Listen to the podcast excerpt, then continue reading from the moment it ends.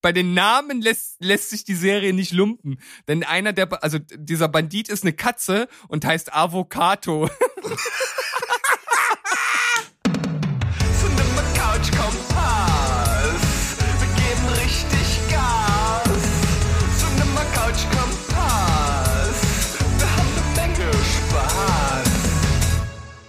Brumm, brumm, summ, summ, summ. Hier kommen wir angeschlendert und machen heute eine neue Folge Cinema Couch Kompass.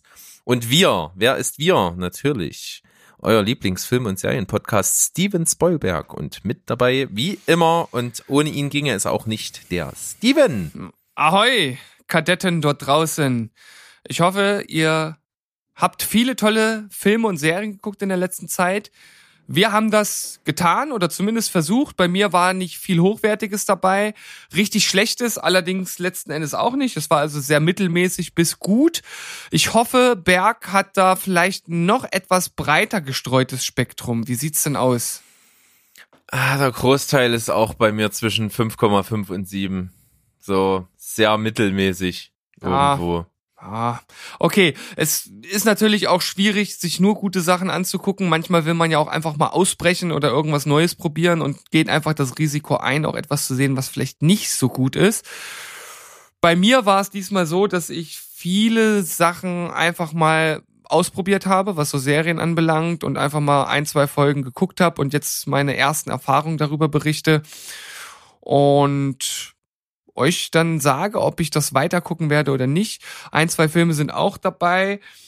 Mm, Durchaus auch ein paar Enttäuschungen. Und äh, bei Berg sind es, glaube ich, hauptsächlich Filme, aber Serien hast du auch abgeschlossen, richtig? So sieht's nämlich aus.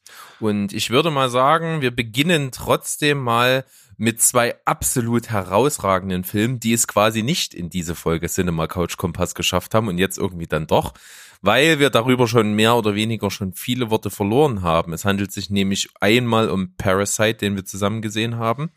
Der gehört ja hier chronologisch ja mit rein, weil wir den ja bei der letzten Cinema Couch Kompass Folge noch nicht hatten.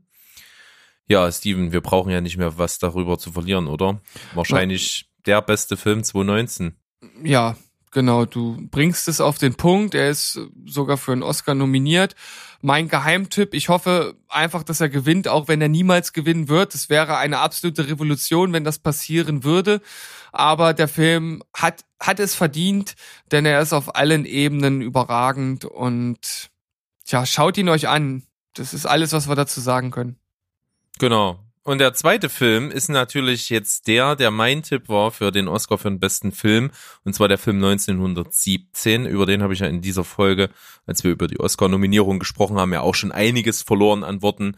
Auch ein richtig guter Film. Sehr, sehr mh, packend und fesselnd, dadurch, dass es als Pseudo-One-Shot gedreht ist in diesem Kriegsszenario mal was anderes. Funktioniert richtig gut, kann ich auch absolut empfehlen.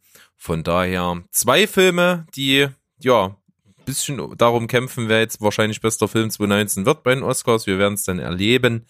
Ansonsten steigen wir jetzt mal so direkt ein in unsere Cinema Couch Kompass Folge. Genau, und dieses Mal werden wir es äh, tatsächlich im direkten Ping-Pong-Verfahren machen und wir starten bei den schlechten Serien und Filmen und arbeiten uns dann zu den Schmuckstücken, zu den Perlen hoch. Das ist ein super Plan. Und ich Dann würde fang ich sagen, einfach mal an. genau, starte.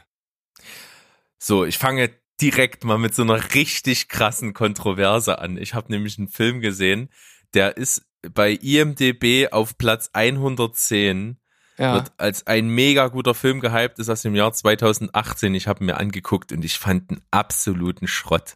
Es war so null mein Ding und ich find's als Film total beschissen. Ich habe Kapernaum statt der Hoffnung gesehen. Schon mal was von gehört? Äh, gehört ja, aber ich weiß nicht, worum es geht. Versuch's mal Hab zu ich- umreißen. Ähm, es, ge es spielt im Libanon und begleitet eine libanesische Familie, die sehr, sehr arm ist mit mehreren Kindern und es geht im Grunde genommen, ja, jetzt wird's schwierig, denn es, das war, ich fand den so schlecht, dass ich einfach total unaufmerksam geworden bin, auch andere Sachen nebenbei gemacht habe und Teile davon halt auch irgendwie verpasst und Teile verschlafen habe. Es geht irgendwie um ein ja um diese Familie und der Junge, der zwölf Jahre alt ist, der entfremdet sich dann irgendwie und haut ab und schlägt sich dann so allein äh, durch und, und lebt dann irgendwie bei, bei einer anderen, äh, ja, kleinen Familie in Anführungsstrichen und durch verschiedene Umstände kommt es dann eben dahin, dass er in, ins Gefängnis kommt. Er wird, er, er begeht irgendeine Straftat, ich weiß nicht mal mehr was, ey. Und ähm, er verklagt dann seine Eltern dafür, dass sie ihn in die Welt gesetzt haben. Weil das prangert ja so dieses an, ne, dass die halt schon so perspektivlos sind, völlig arm, können die Kinder, die sie haben, nicht versorgen und zeugen halt weitere. Und das prangert das so ein bisschen an. Damit wird auch relativ deutlich, was das für ein Film ist. Also für mich halt ein absoluter Betroffenheitsfilm. Steckt an jeder, an jedem Ende irgendwie schwingt das irgendwie so die, die Mitleidskeule und wer das jetzt nicht gut findet, der, der hasst Armut und arme Menschen und keine Ahnung. Also ich fand ihn auf jeden Fall unglaublich langweilig. Hätte man das als Dokumentation gemacht, hätte ich die bestimmt richtig super gefunden, aber als Film funktioniert's halt für mich kein Stück. Es ist absolut tröge. Es ist kom fast komplett mit Laienschauspielern gemacht, also die gar keine Schauspielerfahrung haben Dementsprechend ist das halt alles nur so irgendwie völlig unspektakulär und so. Klar ist die Message dahinter irgendwie wichtig, aber äh, als Spielfilm bitte nicht, ey. Tja, was soll ich dazu sagen? Ähm, spricht mich jetzt natürlich vor allem nach deiner sehr vernichtenden Kritik erstmal nicht so an. Und ja, es klingt natürlich sehr nach Betroffenheitskino, also einfach so ein bisschen auf, auf emotionaler Ebene zu gucken, dass man die Leute halt irgendwie bekommt. Äh, ich habe also keine. Ich glaube, ja, ich glaube halt, wer wer den Film gut bewertet, der will sich in irgendein gutes Licht stellen. Und wenn ich dann solche Sachen lese wie bei in Cannes hat's 15 Minuten Applaus gegeben und Standing Ovations und weiß ich nicht was, dann frage ich mich halt, boah, echt jetzt, weil so geil ist es halt als Film nicht. Hm. Naja, äh, Start deiner äh, Kritikenreihe heute und dementsprechend eine niedrige Punktzahl, vermute ich.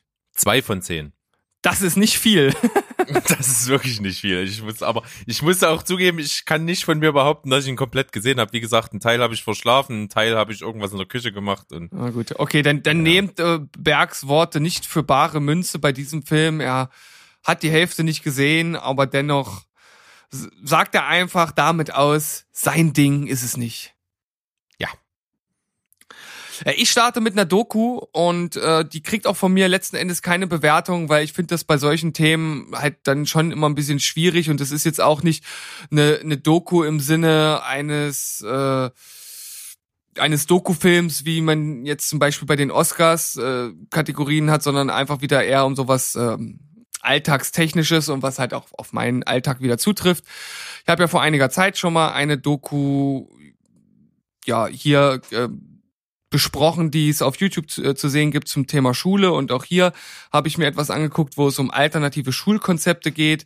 Ich möchte auch nicht zu viel drüber sagen, denn beim letzten Mal hagelte es ja Kritik von Bergs Seite, dass er fast eingeschlafen sei. Deshalb äh, fasse ich mir hier ganz, fasse ich mich ja ganz kurz.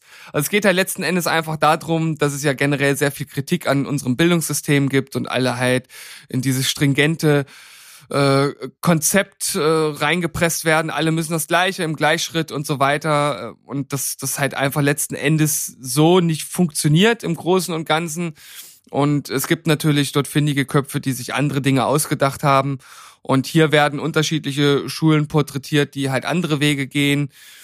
Das ist vor allem interessant. Es ist aber auch sehr einseitig. Also es wird jetzt keine andere Seite der Medaille gezeigt, sondern danach, wenn man nicht genauer drüber nachdenkt, dann sagt man schon so, Mensch, was für eine tolle Sache. Und auch ich bin durchaus ja, Anhänger von alternativen Konzepten, aber man sollte natürlich auch immer die andere Seite der Medaille schauen und das ja, fehlt hier leider ein bisschen. Dennoch finde ich es interessant, was es für andere Konzepte gibt. Halt einfach viel mehr draußen in der Natur zu machen, komplett offene Konzepte, wo ja sehr viel kritische Stimmen aus der Gesellschaft kommen, dass sowas nicht funktionieren kann und so weiter. Und das wird ja aber auf jeden Fall gut aufgegriffen und auch gezeigt, dass es klappen kann.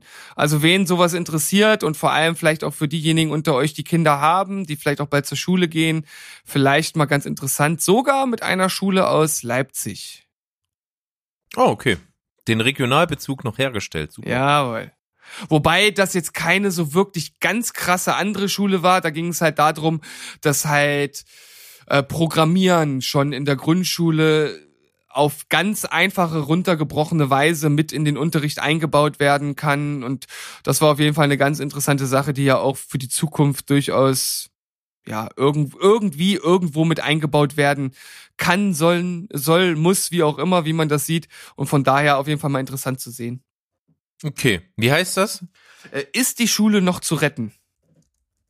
Oh, reißerischer Titel. Clickbait. Aber tatsächlich eine, ich glaube, eine WDR-Reportage. Okay. Alles klar. Dann komme ich mal zu meinem nächsten Film. Und zwar habe ich mir davon relativ viel versprochen gehabt, denn in der Hauptrolle ist hier Matthew McConaughey und in der weiblichen Hauptrolle Naomi Watts. Beides absolute A-Schauspieler. Also die haben schon richtig starke Sachen gemacht. Das, das klang gerade ganz kurz wie Arschschauspieler. Nein. Steven. Nein. Nein. Ja, Warum, das- warum höre ich immer Arsch? Das kann doch nicht sein. Ja. Ja. Okay. An dieser weiter. Stelle auf jeden Fall der absolute Beweis dafür, dass ein guter Schauspieler halt äh, mit einer schlecht geschriebenen Rolle da auch nicht mehr viel rausreißen kann. Und zwar handelt es sich um den Film The Sea of Trees. Die Thematik fand ich auch richtig gut. Es gibt ja am äh, Fuße des Fuji, äh, Mount Fujis in Japan, diesen sogenannten Selbstmordwald, also ein ziemlich äh, umfangreiches Waldstück, wo Leute eben hingehen zum Sterben. Und das Problem ist, wenn man da eben äh, ist in diesem Wald und äh, das sich dann doch noch mal anders überlegt, stirbt man meistens trotzdem, weil man sich da halt unglaublich leicht drinne verirrt und dann halt einfach verhungert oder was auch immer. Und das ist das große Problem. Ähm, Matthew McConaughey ist dort eben, du wirst da auch als Zuschauer reingeschmissen. Das ist das, was ich am Film am positivsten finde. Die Story baut sich gut auf. Also du erfährst immer nach und nach mit so Rückblenden, was eigentlich passiert ist und was ihn dazu gebracht hat, dorthin zu gehen. Und er trifft halt im Wald auf jemand anderen, der gespielt wird von Ken Watanabe. Auch eigentlich Top-Mann. Und das Ganze funktioniert aber nicht im Großen und Ganzen. Also es ist halt nicht gut geschrieben. Nur der Storyverlauf und Aufbau ist cool, aber so richtig in die Tiefe geht's nicht. Es ist relativ vorhersehbar und am Ende kommt die Emotion nicht rüber. Und das ist eigentlich das, worauf es bei diesem Film ankommen müsste. Und das macht's nicht und deswegen 5,5 von 10. Das ist wirklich schade, weil gute Schauspieler und die Story an sich klingt interessant. Ja, ich mag das total. Das, äh, ich finde das hochinteressant, aber es Aber- funktioniert leider nicht. aber wie kann man- Vor allen Dingen, weil die Emotion fehlt. Wie kann man denn sowas verkacken? Ich, ich weiß es nicht. Aber wenn die Emotionen fehlen, dann liegt es doch eigentlich, ja, liegt es dann wirklich am Drehbuch? Ja, an den Figuren und wie die Figuren dargestellt werden. Man Ja, gut, okay, dringt halt ja. überhaupt nicht Ja. in die Psyche ein. Es gibt eine Szene, die schauspielerisch richtig stark ist, wo es mal ein bisschen auch um Ausbruch von Emotionen geht und da ist natürlich Matthew McConaughey genial, aber das ist eine Szene im ganzen Film, und das reicht nicht. Ja, war eigentlich eine dumme Frage. Klar liegt's am Drehbuch. Wenn das blöd geschrieben ist, kann man natürlich sich äh, den, den Arsch wund äh, spielen und äh, es ändert halt nichts, ne? Leider nein. Ja. Nein. Ja, das ist natürlich, wie gesagt, schade, aber lässt sich nicht ändern und auch Matthew McConaughey, so stark sein Aufstieg in den letzten Jahren war, er hat halt auch tatsächlich jetzt mal so den ein oder anderen Film gebracht, der halt auch nicht so gut war. ja, kann man zugeben. Aber das kommt, das kommt. Ja, also ich glaube auch, dass, dass sein Weg da auch weiter steil nach oben gehen wird. Ich meine, im Grunde genommen ist er ja schon A-Schauspieler. Ähm, und Arschschauspieler. Äh, ja, A-Schauspieler. Naja, äh, in, in meinem nächsten Platz, da gibt's keine Schauspieler, denn es handelt sich um eine Anime-Serie beziehungsweise einen Anime-Film. Also das ist der einzige Doppelpack, der heute hier vorkommt. Und zwar habe ich vor kurzem auf Moviepilot einen Bericht gesehen, der die besten Serien des vergangenen des vergangenen Jahres, glaube ich, aufgelistet hat und da war Violet Evergarden dabei. Keine Ahnung, du wirst wahrscheinlich nichts davon gehört haben. Gar nicht. Nein, ist eine Netflix-Serie, also produziert von Netflix, eine Anime-Serie. Und dabei geht es ja um die gleichnamige Violet, die eine Auto-Memory-Doll ist. Das heißt, sie ist eine mechanische Puppe, die vom ähm, Mili oder die für Militär- und Kommunikationszwecke im Krieg eingesetzt wurde und hatte dort halt einen Vorgesetzten, dem sie halt sozusagen ja auch gedanklich und, und körperlich und allem, also nicht körperlich auf sexueller Ebene, sondern einfach halt verpflichtet war und dem sie sich halt äh, sehr verbunden gefühlt hat. Und äh, als dieserjenige dann im Krieg äh, vermutlich stirbt, das kann man vermuten nach der ersten Folge, die ich gesehen habe, aber es wird noch nicht aufgelöst, aber ich gehe mal ganz stark davon aus, dass er nun auch wirklich tot ist und hat halt kurz vor dem Tod zu ihr gesagt, ich liebe dich. Und da sie ja kein wirklicher Mensch zu sein scheint, das wird auch nicht so wirklich aufgelöst, ähm, versucht sie dann wohl im Laufe der Serie zu ergründen, was diese Worte eigentlich bedeuten und ja, nachdem der Krieg halt vorbei ist, arbeitet sie in einem Postamt. Ja, das klingt jetzt irgendwie komisch und das ist auch irgendwie ein bisschen komisch und ist dort äh, mehr oder minder so eine Art Ghostwriterin. Also sie schreibt Briefe für andere Menschen und lernt dann darüber halt, ja, die Verhaltensweisen der richtigen Menschen halt kennen und was halt einzelne Wörter bedeuten und wie Zwischenmenschliches funktioniert und so. Und ja, das gilt als eine der besten Serien des letzten Jahres. Und ich habe mir das angeguckt und fand die erste Folge okay. Ist halt auch so ein Genre, das mich so insgesamt nicht so anspricht. Das ist halt so eher dieses sehr romantische äh, Shouju-Genre im Anime-Bereich. Und ja, dann wusste ich nicht genau, was machst du jetzt? Guckst du noch weiter oder nicht? Weil meine Vorhersage auf Movie Pilot ist auch tatsächlich 8,5. Da bin ich relativ weit noch von entfernt, na, jetzt nach der ersten Folge. Hab aber jetzt dadurch, dass ich auch den dazugehörigen Kinofilm, der, ich glaube, ähm, letzten Donnerstag ins Kino kam, über den Telestammtisch auch noch mir angeschaut habe, ähm, noch ein bisschen tiefer dort eingedrungen und habe auch andere gehört, die halt erzählt haben, naja, sie wollten dann halt schon auch wissen, wie es weitergeht mit Violet und waren auch erstmal nicht so überzeugt und es wurde dann noch durchaus besser und jetzt überlege ich, ob ich noch weiter gucke oder nicht. Ich werde mal schauen. Aber der Film war auch jetzt nicht deutlich besser. Da geht's halt darum, dass sie an eine Schule geschickt wird und diese Schule ist dafür da, um junge Damen für den Adel auszubilden, also dass die sich halt richtig verhalten, dass sie dann ihrem späteren Gemahle sozusagen vernünftig dienen können. Also ein sehr veraltetes Frauenbild, was dort erstmal vermittelt wird, was allerdings im Laufe, äh, im Verlaufe des Films etwas aufgelockert wird durch ähm, Gespräche, wo dann auch Frauen sich halt anders zu äußern. Das fand ich dann ganz gut. Ähm, ist dann aber auch komisch zweigeteilt, der Film. Also am Anfang, äh, die erste Hälfte ist halt wirklich, wie, wie sie äh, sich sozusagen dieser Person dort in der Schule annähert. Das geht dann auch auf einmal dann alles ziemlich schnell und dann kommt ein ganz komischer Cut und es kommt ein ganz anderer Teil im Film. Also wirkt komisch zweigeteilt, ist zwar auch lose miteinander verbunden und äh, genauso wie die Serie auch, ist es arg kitschig. Also wenn ich das mal vergleiche mit dem äußerst hervorragenden Your Name, der ja auch ein romantisches Grundthema hat, da wird das ganz anders verarbeitet. Ähm, auch, also es appelliert auch an, an die Emotionen natürlich, weil es was Romantisches ist, aber auf eine andere Ebene, was mir viel mehr zusagt. Und bei, gerade bei dem Kinofilm war es bei mir arg an der Kotzgrenze, was den Kitsch angeht. Ja, okay. Das kann dann schon schwierig werden. Da bin ich auch nicht so ein großer Freund davon. Ähm, Emotionen gerne, wenn das gut funktioniert und da, äh, ja, wie gesagt, das, das kann bei mir auch mal ankommen. Wie gesagt, wenn ich nicht so ein Emotionskrüppel wäre, würde ich wahrscheinlich jedes Mal bei Lost in Translation am Ende weinen. Aber ja, wenn es zu kitschig ist, ist es gruselig.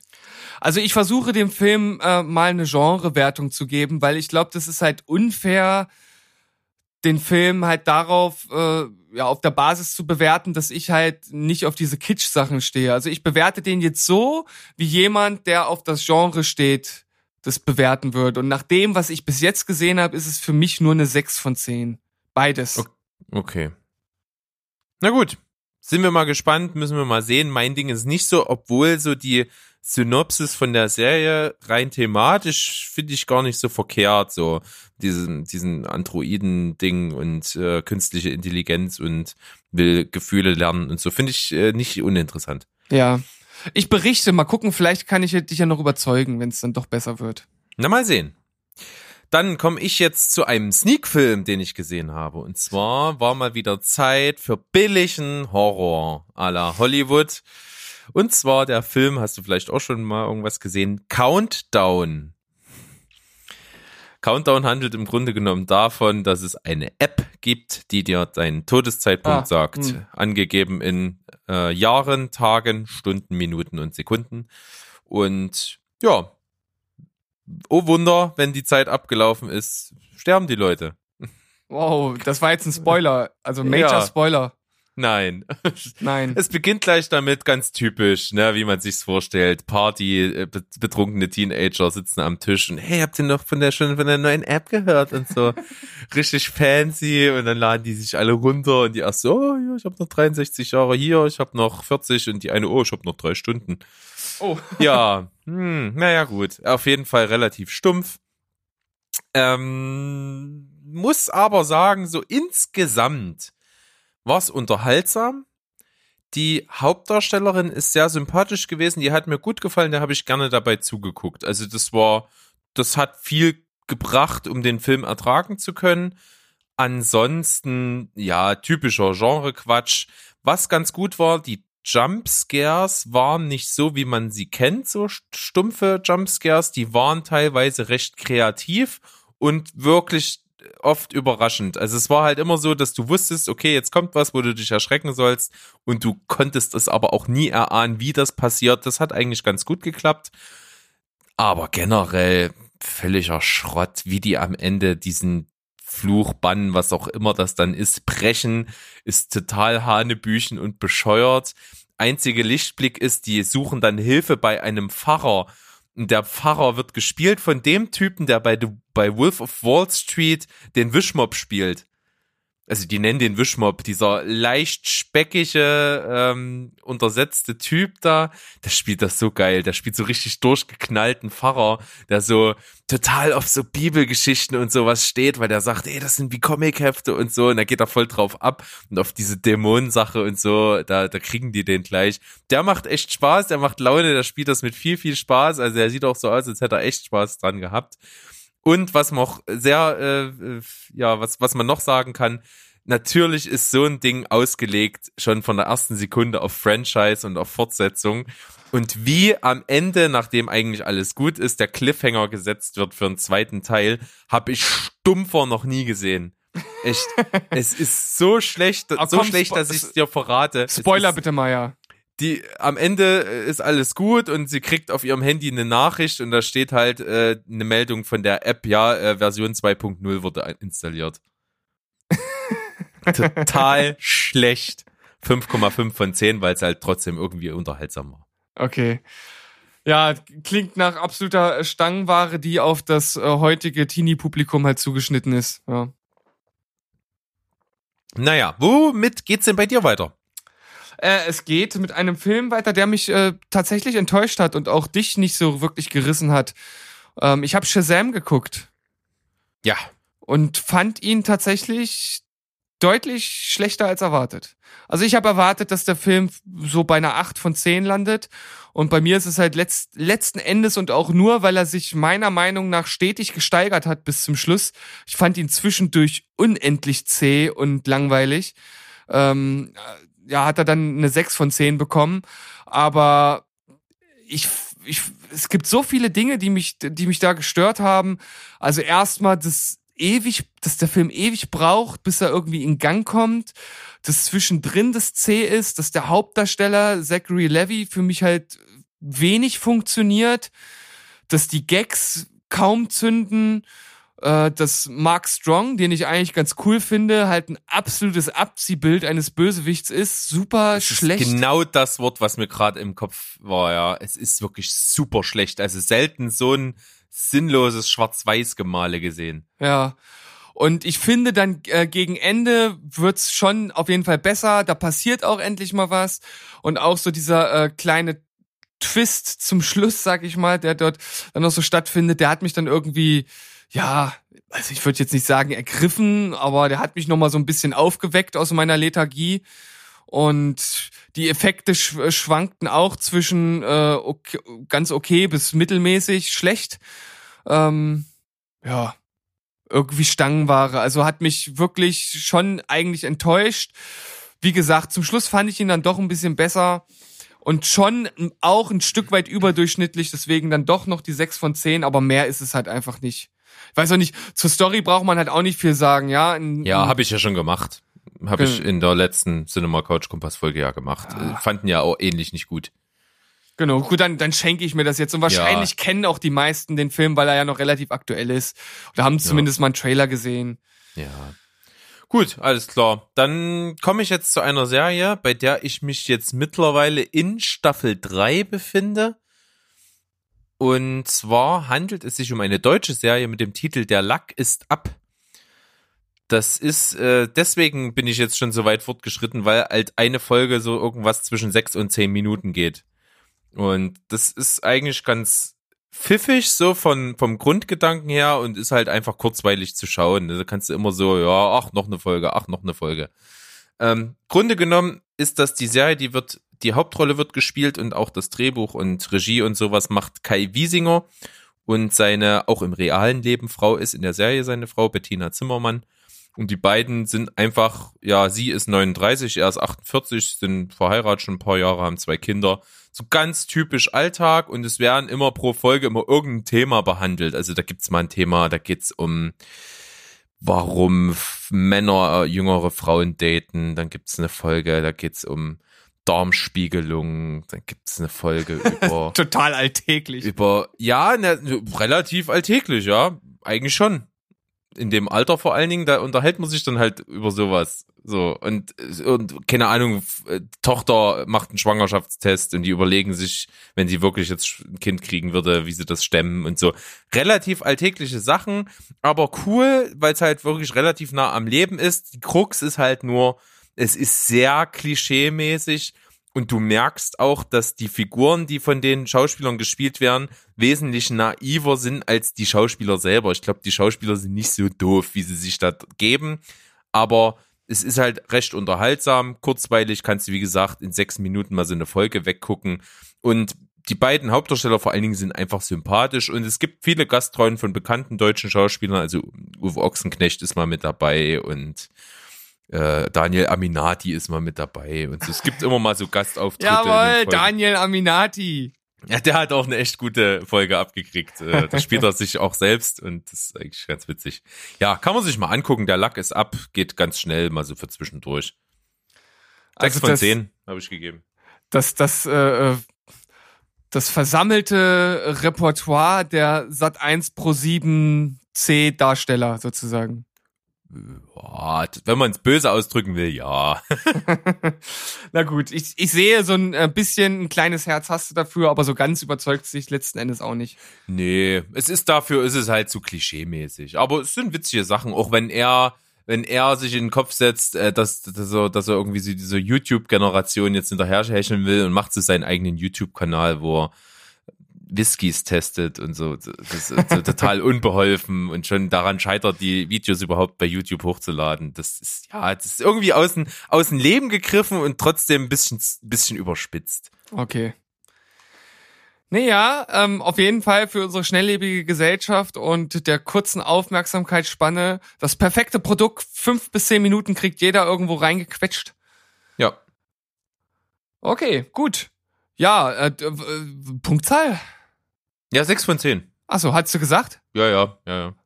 Cool, da habe ich schon wieder woanders hingehört. Macht nix, du warst Macht schon nix. bei deinem nächsten Beitrag. Das ist richtig. Ich habe mich natürlich, äh, während du gesprochen hast, schon äh, gedanklich und mental darauf vorbereitet. Denn auch das ist, ja, ich weiß nicht, ich, ich habe nicht zwingend mehr erwartet, aber vielleicht ein bisschen mehr erhofft.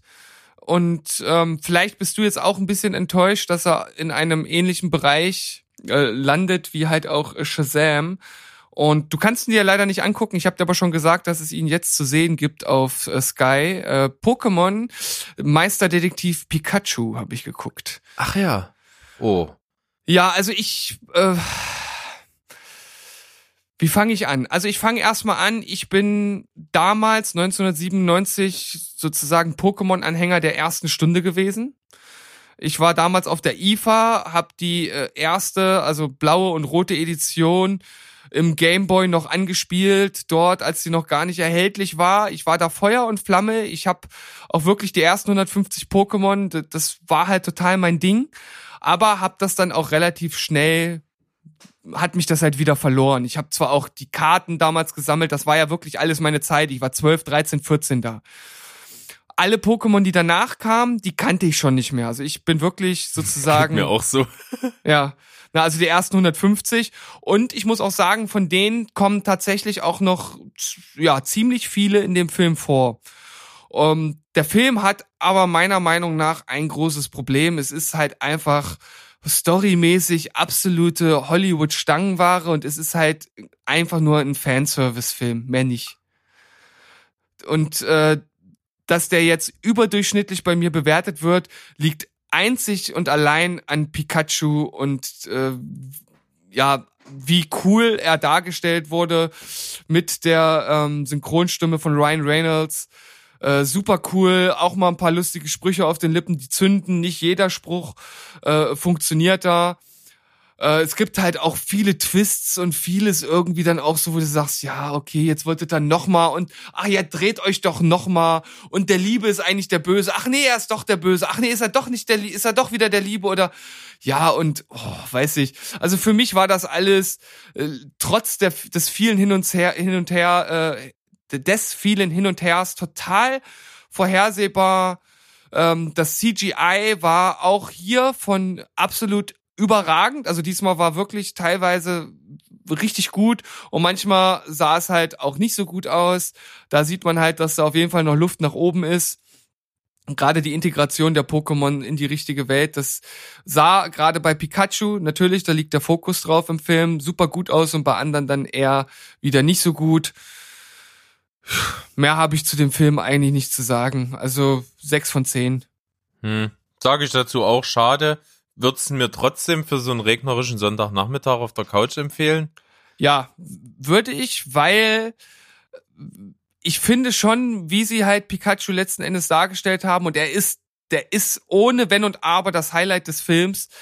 Ähm, und auch am Ende, da ist dann auch nochmal so, so ein kleiner Twist drin, den fand ich tatsächlich auch ganz gut. Das war dann schon, nachdem die eigentlich, also wirklich ganz zum Schluss, nachdem der Film eigentlich vorbei ist. Das fand ich dann noch mal relativ, ja, intelligent nicht, aber irgendwie ganz charmant und pfiffig, pfiffig ja. Das funktioniert dann noch mal ganz gut. Also ich würde es dir auf jeden Fall empfehlen und ich wäre da sehr interessiert, wie du ihn findest. Okay, werde ich mal schauen, wenn ich das nächste Mal wieder ein Sky-Ticket hab, dann schaue ich da mal rein. Gut, dann komme ich, ich bin, wir kommen noch nicht raus aus diesem Tal der Mittelmäßigkeit. Ja. Ich habe noch einen Film und zwar mit dem Titel Der wunderbare Garten der Bella Brown. Oh Gott, das. Der das, Titel, der dich voll abholt, oder? Das, das, das ist ein Arthouse-Porno, oder? Nee. oh, das würde mir gef oh. Hm. Wie nochmal der wundervolle Garten? Der wunderbare Garten der Bella Brown. Äh, das wäre dann aber oh. richtig Arthouse. Ja, sorry, das, ähm, die Cohen-Brüder machen leider noch keine Pornos. Ja. Le le leider nicht, das wäre das wär interessant. Ja. ja. Kennst du das, aus welchem Film das Zitat ist? Nee. Superbad. Oh, ja, das ist ja, den habe ich einmal gesehen. Ja, schade. Müssen wir mal zusammen machen. So, und zwar ein Film, der so ein bisschen auch im Trailer, also du brauchst dir nur mal einen Trailer angucken, dann weißt du sofort, an welchen Film der angelehnt ist, und zwar an die fabelhafte Welt der Amelie aber erreicht selbstverständlich überhaupt nicht dieses verzaubernde, fantastische, liebenswerte. Das funktioniert nicht so ganz, vor allen Dingen, weil die Hauptfigur so eine pedantische, fast schon Autistin ist. Also die hat auch so Inselbegabung und so, steht sehr im Vordergrund, macht das aber ziemlich gut, das kann man schon sagen, aber so eine typische Geschichte, ne, kommt nicht so richtig mit ihrem Leben klar und hat so einen ganz griesgrämigen Nachbarn, der ultra gut gespielt ist von Ähm, Tom Wilkinson, richtig cooler Typ, äh, mochte ich schon immer, spielt hier eine richtig gute Rolle, so der Kriegskram von nebenan und der bemängelt, dass ihr Garten nicht in Schuss ist und sie äh, dann hier die Hausverwaltung auf sie hetzt und die rausgeschmissen wird wahrscheinlich aus dem Haus, wenn sie den Garten nicht in den Griff kriegt und dann versucht sie das und er hilft ihr dann und die freunden sich an und es ist eine ganz tiefe Freundschaft am Ende und so. Ja, okay. Sehr vorhersehbar, äh, hätte besser sein können. Ist gut besetzt, gut gespielt, aber so richtig funktioniert das nicht. Kann ich nicht behaupten. Also mich hat's nicht verzaubert, deswegen nur sechs von zehn. Also ich muss mich ja erstmal outen, ich habe die fabelhafte Welt der Amelie nicht gesehen. Da kann ich dir sehr ruhigen Gewissens empfehlen, den mal nachzuholen. Der ist wirklich gut. Ja, ich dafür, das, ja, dafür schäme ich mich tatsächlich auch ein bisschen, weil äh, ich einfach weiß, dass der zur Filmgeschichte einfach dazugehört und ich den zumindest mal gesehen haben muss. Ja, ich werde das irgendwann nachholen, definitiv. Ja, und zu dem Film bleibt mir ja dann letzten Endes nicht viel mehr zu sagen, weil, äh, ja, weil so ist. Gut, mehr braucht man da auch nicht dazu zu sagen. Dann geht's bei dir jetzt weiter. Ich bin wieder bei wieder einer, mit einer Serienfolge. Ja, mit einer Serienfolge, genau. Ich habe ja gesagt, ich habe sehr viele erste, zweite, dritte Folgen äh, geguckt und ich habe halt in letzter Zeit jetzt einfach total Bock, mir Zeichentrickserien anzuschauen und äh, halt auch gute Zeichentrickserien, auch äh, Serien, die man sich als Erwachsener ähm, guten Gewissens angucken kann. Am liebsten ist mir dann natürlich sowas wie, wie äh, Rick and Morty. Ähm, ist natürlich nicht so einfach und in, vor allem in der Qualität äh, ja, an jeder Ecke zu finden, aber es gibt ja immer mal wieder so Vorschläge, zum Beispiel auf Movie Pilot, wenn man, wenn dir das gefällt, gefällt dir vielleicht das oder wie auch immer. Und da habe ich ein paar Sachen gefunden, die ich mir jetzt doch mal angeguckt habe. Und ich möchte jetzt hier anfangen mit einer Serie, der ich wahrscheinlich noch mehr Zeit geben muss und das jetzt ein Stück weit unfair ist. Ich möchte es aber einfach schon mal in den Ring werfen, vor allem, weil es da mittlerweile auch schon 160 Folgen von gibt. Ähm, das ist natürlich ziemlich viel. Und äh, ich würde jetzt vermuten, dass du davon noch nichts gehört hast, denn ich kannte sie auch nicht. Sie heißt Steven Universe. Ja, nur ganz äh, lose klingelt da mal was. Also Steven Universe, das ist so ein kleiner, äh, dicker Junge, der äh, bei den Crystal Gems aufwächst. Das sind drei äh, Wesen mit übernatürlichen Kräften, die die Welt vor Monstern beschützen. Und er selbst ist irgendwie, glaube ich, so eine Art Mischwesen aus, aus Mensch und, und Crystal Gem. Also er hat, anstatt einem Bauchnabel hat er da so, so einen riesigen Diamanten oder Kristall. Und er kann den aber noch nicht so richtig einsetzen, um seine Kräfte sozusagen zu nutzen. Und ich habe die erste Folge halt nur geschaut und dementsprechend ist das noch ja nicht so wirklich repräsentativ. Wirkte auf mich jetzt erstmal ein bisschen kindlicher als die anderen Sachen, die ich so gesehen habe. Aber ich habe äh, tatsächlich sehr viel darüber gelesen, dass sich das über die fünf Staffeln, die es bis jetzt gibt und gerade wohl die das Ende der vierten Staffel äh, für alles entschädigen soll, was man vielleicht in der ersten Staffel erstmal so ein bisschen durchstehen muss, äh, weil sich da halt viel aufbaut, dass man da halt richtig belohnt wird. Ähm, und deshalb bin ich auf jeden Fall gespannt, wie es weitergeht. Aber bis jetzt ist es halt erstmal so, ja, ich, ich fand es interessant, aber es hat mich noch nicht so ganz umgehauen. Aber die Folgen sind relativ kurz, deswegen kann ich da wohl auch demnächst einfach noch mal ein paar hintereinander wegziehen und vielleicht zieht es mich dann ein bisschen mehr in den Bann und es soll auch eine relativ epische Geschichte sich da draus entwickeln. Also äh, insgesamt klingt das irgendwie tatsächlich ganz interessant. Jetzt würde ich erstmal sagen, es ist irgendwo zwischen sechs und sieben, aber das ist wirklich nicht repräsentativ. Ja, richtig. Und 160 Folgen sprechen ja auch irgendwo für sich. Und wenn ich an Rick and Morty zurückdenke, das war auch eine Serie, die wollte ich eigentlich gar nicht gucken. Dann habe ich die immer wieder von dir und von anderen um die Ohren gehauen bekommen. Hab angefangen und dachte mir so nach den ersten zwei Folgen so, was wollt ihr eigentlich? So geil ist es gar nicht. Und dann, ich glaube, mit Folge drei oder vier war es vollkommen um mich geschehen und ich feier's ab und das gehört zu den wenigen Serien, wo ich jetzt alle drei Staffeln schon dreimal gesehen habe. Ja, also äh, es könnte durchaus sein, dass vor allem diese Serie und auch noch eine andere, die ich gleich bespreche, ähm, wo auch die Autorin, die Steven Universe geschrieben hat, mit Namen Rebecca Sugar, ähm, halt auch mitgeschrieben hat. Und ähm, die scheint ein ganz gutes Händchen zu haben. Das werde ich dann auch gleich bei der anderen Serie nochmal erläutern. Auf jeden Fall hat sie einen genialen Namen. Rebecca Sugar. Das ist schon- schon ein Name, ey. Das ist schon episch, ja. Richtig gut. Okay, dann, äh, wie gesagt, wir finden uns immer noch im Tal der Mittelmäßigkeit. Ich habe einen Film, ich nehme es schon mal vorweg, ich werde das mit den lieben Kollegen vom Telestammtisch noch besprechen. Zwar ist ein Film, der kommt erst noch in die Kinos. Ähm, ich freue mich aber auf die Besprechung total, habe ich richtig Bock drauf, mache ich mit äh, Dominik und Stu. Das wird cool und zwar zu dem isländischen Film Weißer, weißer Tag ist ein ziemlich bleischweres Drama. Es äh, spielt auch in Island. Es geht um einen älteren Mann, der sich um seine Enkelin kümmert. So lernt man ihn am Anfang kennen. Und man weiß, er arbeitet irgendwie schon nicht mehr. Er war mal Polizist. Und man erfährt dann so im Verlaufe des Films, er hat einen Verlust erlitten, und zwar seine Frau, die von so- sowohl natürlich von ihm als auch von der Enkelin und dem Rest der Familie unglaublich abgöttisch geliebt wurde, die beim Autounfall gestorben ist. Und das Ding ist, er hatte zu ihren Lebzeiten und jetzt noch viel mehr die Vermutung, dass sie eine Affäre mit jemand anderen hatte. Und er fängt so langsam an, sich wahnhaft da reinzusteigern über den Film hinweg. Und das entwickelt sich echt gut, ist filmisch speziell umgesetzt, wie man es so ein bisschen von skandinavischen Filmen generell kennt. Das ist so ein bisschen was anderes und das funktioniert oft sehr gut. Hier so mittelmäßig.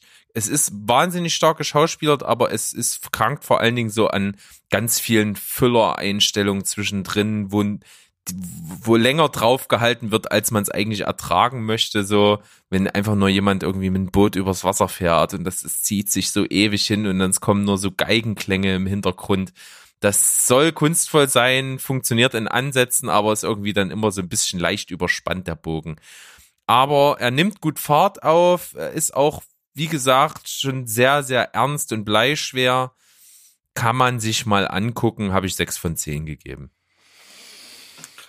Klingt schwer, klingt irgendwie depressiv und das sind so Filme, die mich in der Regel nicht dazu animieren, dass ich dass ich sie, es hört sich komisch an, dass ich sie mir aus freien Stücken angucke. Also irgendwie, wenn du das vorschlägst und man macht mal einen Filmabend oder wie auch immer, dann sage ich wahrscheinlich nicht nein.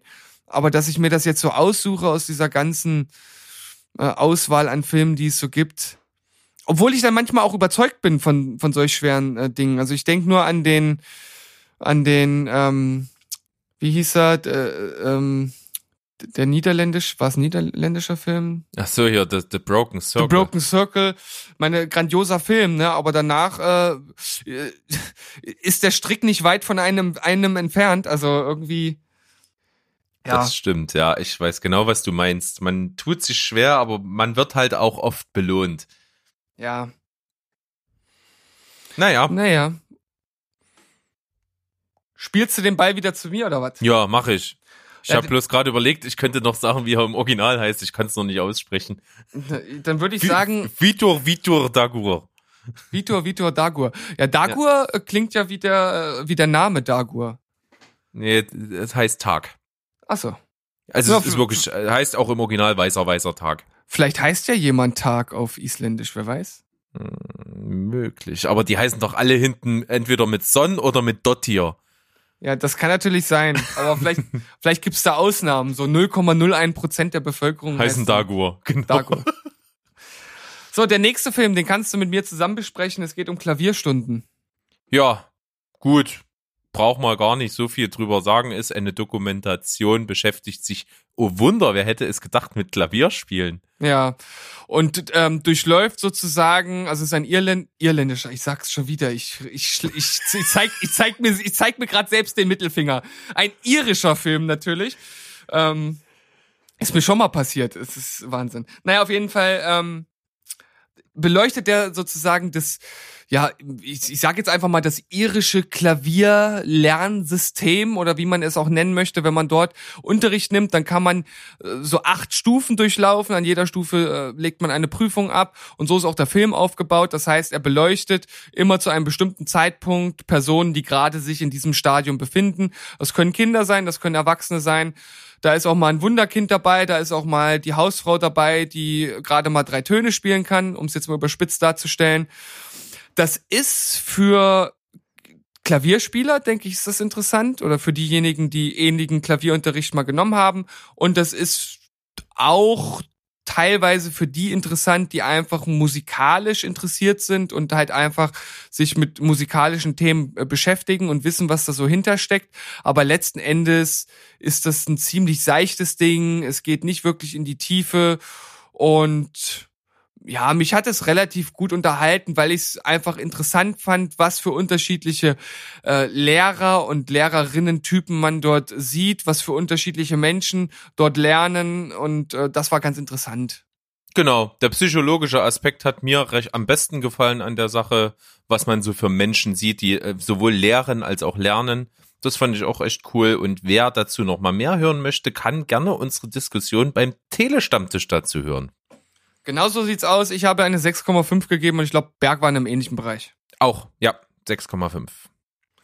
Dann geht's bei mir gleich weiter. Und zwar habe ich eine erste Staffel einer Serie abgeschlossen, die du mir schon sehr, sehr lange ans Herz gelegt hast. Ich habe die erste Staffel Jessica Jones geschaut. Es wird ja auch mal Zeit, Junge. Steven, ich kann dich aber jetzt nicht unbedingt glücklich machen, weil ich es jetzt nicht so insgesamt nicht so übermäßig gut fand. Ich werde dir sagen, woran das liegt. Also auf jeden Fall liegt es schon mal nicht an Kristen Ritter, die hier Jessica Jones spielt. Die spielt das nämlich hervorragend und ist zweifelsohne eigentlich das Highlight der Serie. Schauspielerisch dicht gefolgt von David Tennant. Selbstverständlich, wenn der irgendwo mitspielt, ist der ganz vorne mit dabei, der den Antagonisten spielt. Die Figur hast du mir so beschrieben als echt eine der besten Bösewichte, weil er als auch sehr ambivalent ist. Kann ich nicht 100% unterstreichen. War irgendwie nicht so ganz mein Ding, so seine Intention und was so dahinter steckt. Hm, bin ich ein bisschen zwiegespalten. Dann generell finde ich die erste Staffel viel zu lang ich habe mich zwischendurch echt dabei ertappt, dass ich äh, immer, wenn es irgendwie so langsam auf Abend zuging und es dann so darum ging, was gucken wir abends und nur Jessica Jones, dass ich dachte mir dann immer so, ach echt jetzt, und, hm, naja, okay. Weil ich, ich finde, es zieht sich unglaublich. Man hätte es locker in der Hälfte der Folgen machen können. Das liegt aber vor allen Dingen daran, dass man versucht hat, ähm, von Seiten Marvels das in ein Universum, in ein großes Universum mit anderen Serien zu integrieren. Mit zu diesen Ser äh, Serienuniversum gehören ja Daredevil, Punisher, Luke Cage, Iron Fist. Ja, das sind alles Sachen, die im gleichen Universum spielen, auf die teilweise direkt Bezug genommen wird. Das merkt man der Staffel an und das ist nicht mein Ding. Hm. Also, wo ähm, ich dir auf jeden Fall recht geben kann, ist, die Staffel war zu lang. Da gehe ich hundertprozentig mit. Vor allem, ich glaube, es war die zehnte Folge, die fand ich so mega gut. Und das, das wirkte für mich schon wie ein möglich, das war fast schon so, okay, jetzt geht's zu Ende und dann kamen halt nochmal drei Folgen. Und ja. da, da hat es sich dann extrem lang für mich angefühlt. Äh, bei Killgrave, da bleibe ich definitiv bei meiner Meinung. Ich finde das extrem gut, wie äh, es halt auch dargestellt wurde, wo er halt herkommt, warum er so handelt, wie er handelt und dass er halt nicht einfach nur ein äh, Abziehbild eines absolut bösen Typen halt ist. Ja, das ist er wirklich nicht und David Tennant spielt brillant, das kann man auf jeden Fall sagen. Und äh, was jetzt noch dazu kommt, ich stehe total auf diesen Film Noir-Style, der in Ansätzen echt gut rübergekommen ist, den man aber so richtig hätte austreten können, finde ich. Rein schon visuell und auch so ein stilistischer ein bisschen. Das ist immer nur mal so, das klingt immer ein bisschen an und wir haben schon mal drüber gesprochen. Das liegt wahrscheinlich auch daran, dass Marvel das nicht zu äh, eckig, kantig machen wollte und speziell, sondern eben damit Mainstream-Publikum ansprechen wollte, die sich die ganzen anderen Serien auch reinziehen sollen, dass man halt möglichst viele Leute mit ins Boot kriegt. Aber ich hätte mir das gewünscht, weil sich total angeboten hätte, richtig diesen Noir-Style zu machen in der, in der Serie. Insgesamt hat es mich ein bisschen enttäuscht, vor allen Dingen, weil es einfach zu lang war und deswegen nur 6,5 von 10. 6,5! Junge! Läufst du noch ganz rund? Ja. Mann, oh Mann. oh Mann. Sorry. Komm, Ja, mach da- weiter. Da- wisch, wisch das jetzt einfach weg, die komische Stimmung. Ja, ja, da, da, da verschlägt's mir echt die Sprache. Ey. Na gut, okay. Tut mir auch ein bisschen leid. Ja, tut's dir gar nicht. Doch, so, wirklich. ähm, ich habe noch einmal angefangen mit äh, Final Space. Das hast du ja auch vorgemerkt, nachdem der Raphael das ja auch. Was Raphael? Ja. Ich glaube, Raphael hatte das genannt, Ja. ne? Und ich hatte ja schon mal die erste Folge geguckt und fand die eigentlich auch schon ziemlich cool und habe jetzt noch mal ein bisschen weiter geschaut und ich muss auch echt sagen, das ist eine äußerst äh, interessante Serie, die ein bisschen auch in Richtung ähm, Rick and Morty durchaus geht, ähm, die, ich glaube, eine Altersfreigabe ab 12 hat, aber auch gerade in der zweiten Folge ist halt auch so eine Szene drin. Klar, das ist jetzt animiert und das ist jetzt auch nicht alles ernsthaft, wo ich mir dann auch so dachte, okay, finde ich auch schon ganz schön krass.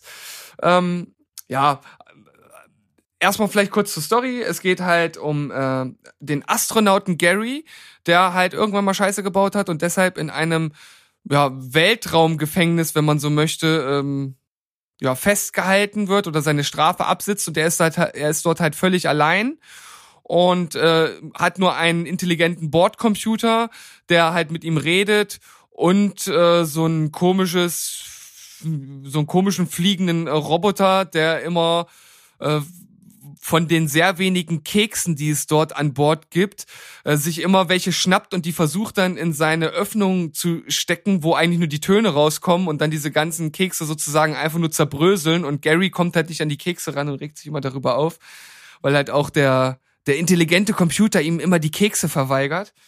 Ähm, klingt jetzt auch gerade ein bisschen albern, ist dann aber letzten Endes äh, auf jeden Fall sehr charmant direkt in der ersten Folge umgesetzt und macht halt auch Spaß. Da sind auch lustige Sprüche mit drin.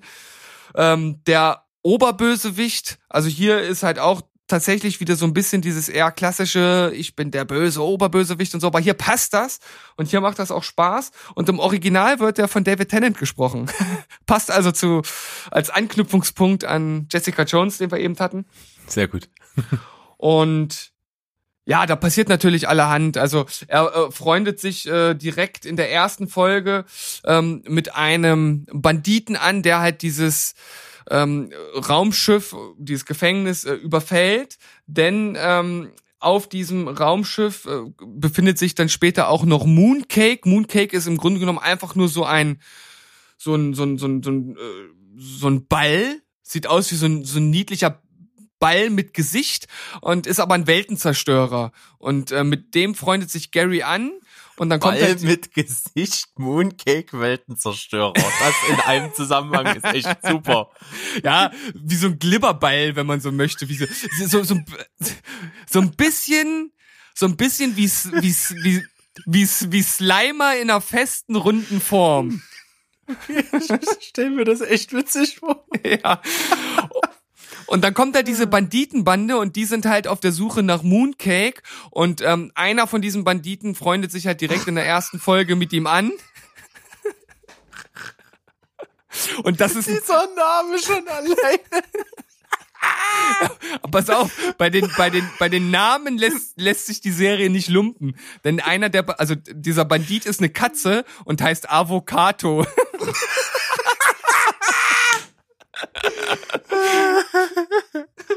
oh Gott. Ja. Das ist albern auch gut. Ja. Das ist genau und mein Ding. Ich sollte da mal reingucken. Ja, ich, ich glaube tatsächlich, dass dir das sehr gut gefallen äh, würde. Also das hat einen äh, sehr äh, lustigen Humor. Gary ist auch als Hauptcharakter total lustig und die Chemie zwischen ihm und Avocado, die funktioniert halt auch ziemlich gut.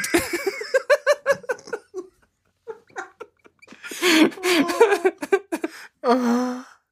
Das ist gut, ey. Ja. Gefällt mir. Also zurzeit bin ich so, so bei einer 8. Ich habe noch zu wenig gesehen. Ich kann mir aber vorstellen, dass das noch äh, ansteigt. Und vor allem soll die zweite Staffel noch viel abgefahrener sein als die erste und mehr in Richtung Rick und Morty gehen. Also ich bin gespannt. Geil. Guck ich rein. Dann versuche ich mich jetzt runterzubringen.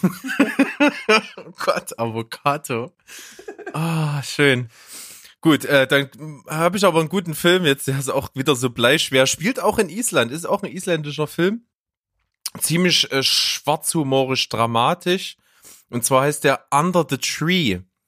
Handelt so ein bisschen nebeneinander erzählt von einmal einem älteren Ehepaar, was in einem Haus lebt, wo ein großer Baum steht und dieser große Baum äh, wirft einen Schatten auf das Nachbargrundstück und im, äh, da in dem Haus daneben wohnt halt auch ein Pärchen, wo ein älterer Mann wohnt, der sich von seiner Frau hat scheiden lassen und eine jüngere jetzt hat. Und die befinden sich auch vor allen Dingen aufgrund des Baums so im Nachbarschaftskrieg. Und der dritte Nebenstrang ist dann von den äh, Ehepaar, was diesen Baum besitzt, der Sohn, der befindet sich gerade in einer ähm, ja, zerbrechenden Ehe. Diese drei Sachen laufen ziemlich parallel, werden dann so ein bisschen gegen Ende verknüpft, hatten ziemlich düsteren Ton, am Anfang sehr, sehr nüchtern.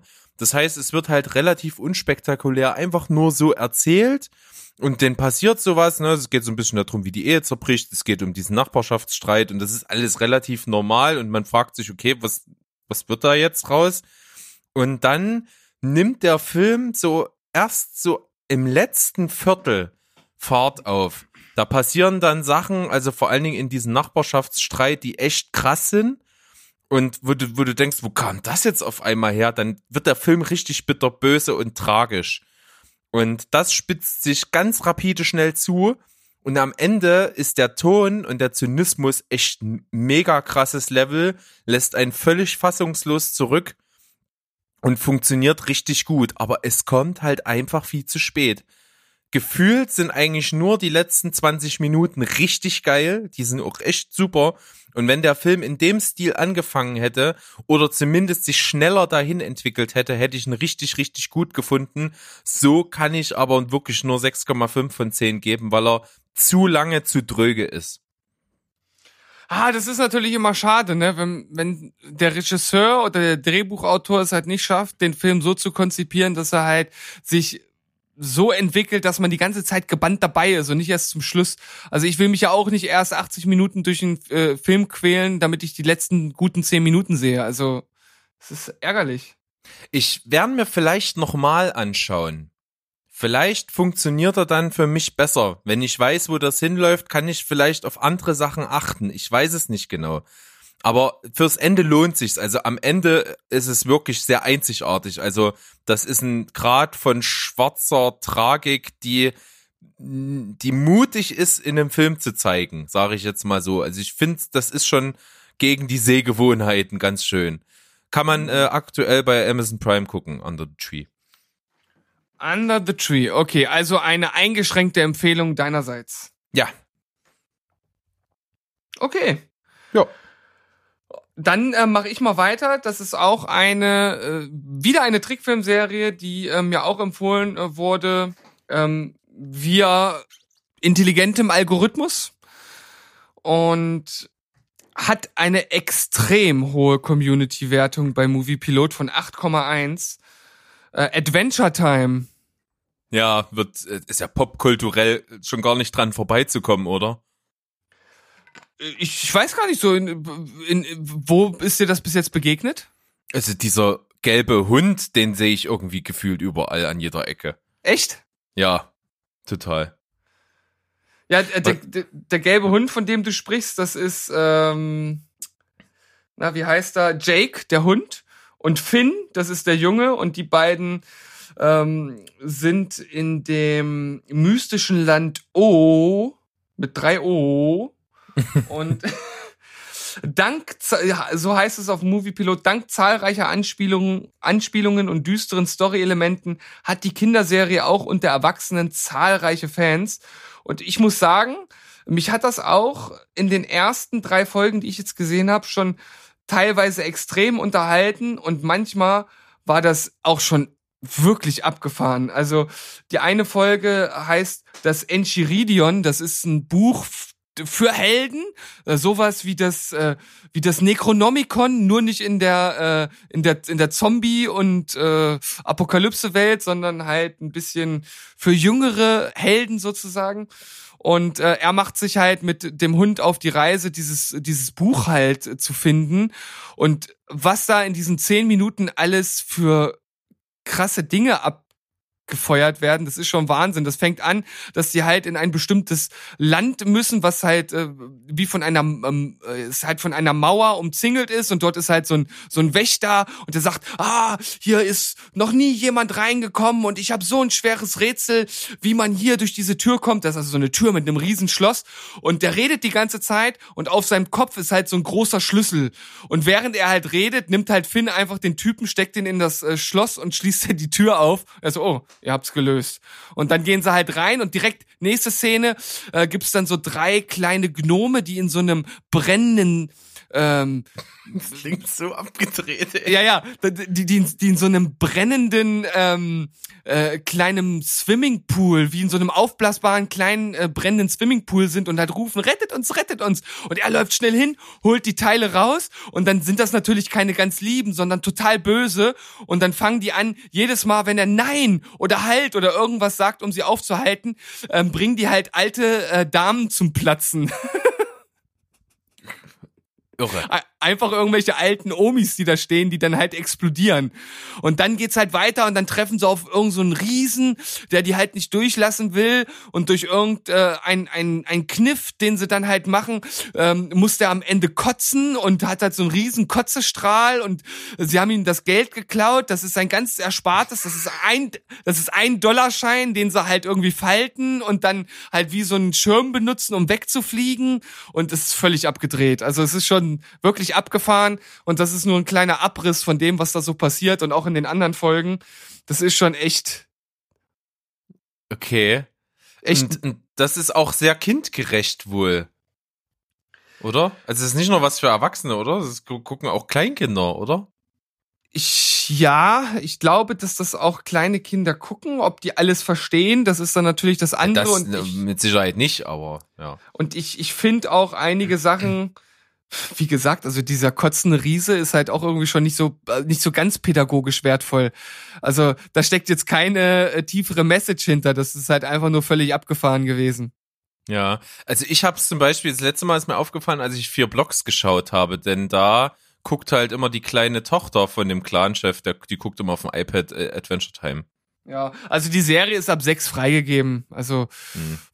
aber äh, auch da kann ich mir vorstellen, dass dir das gefällt.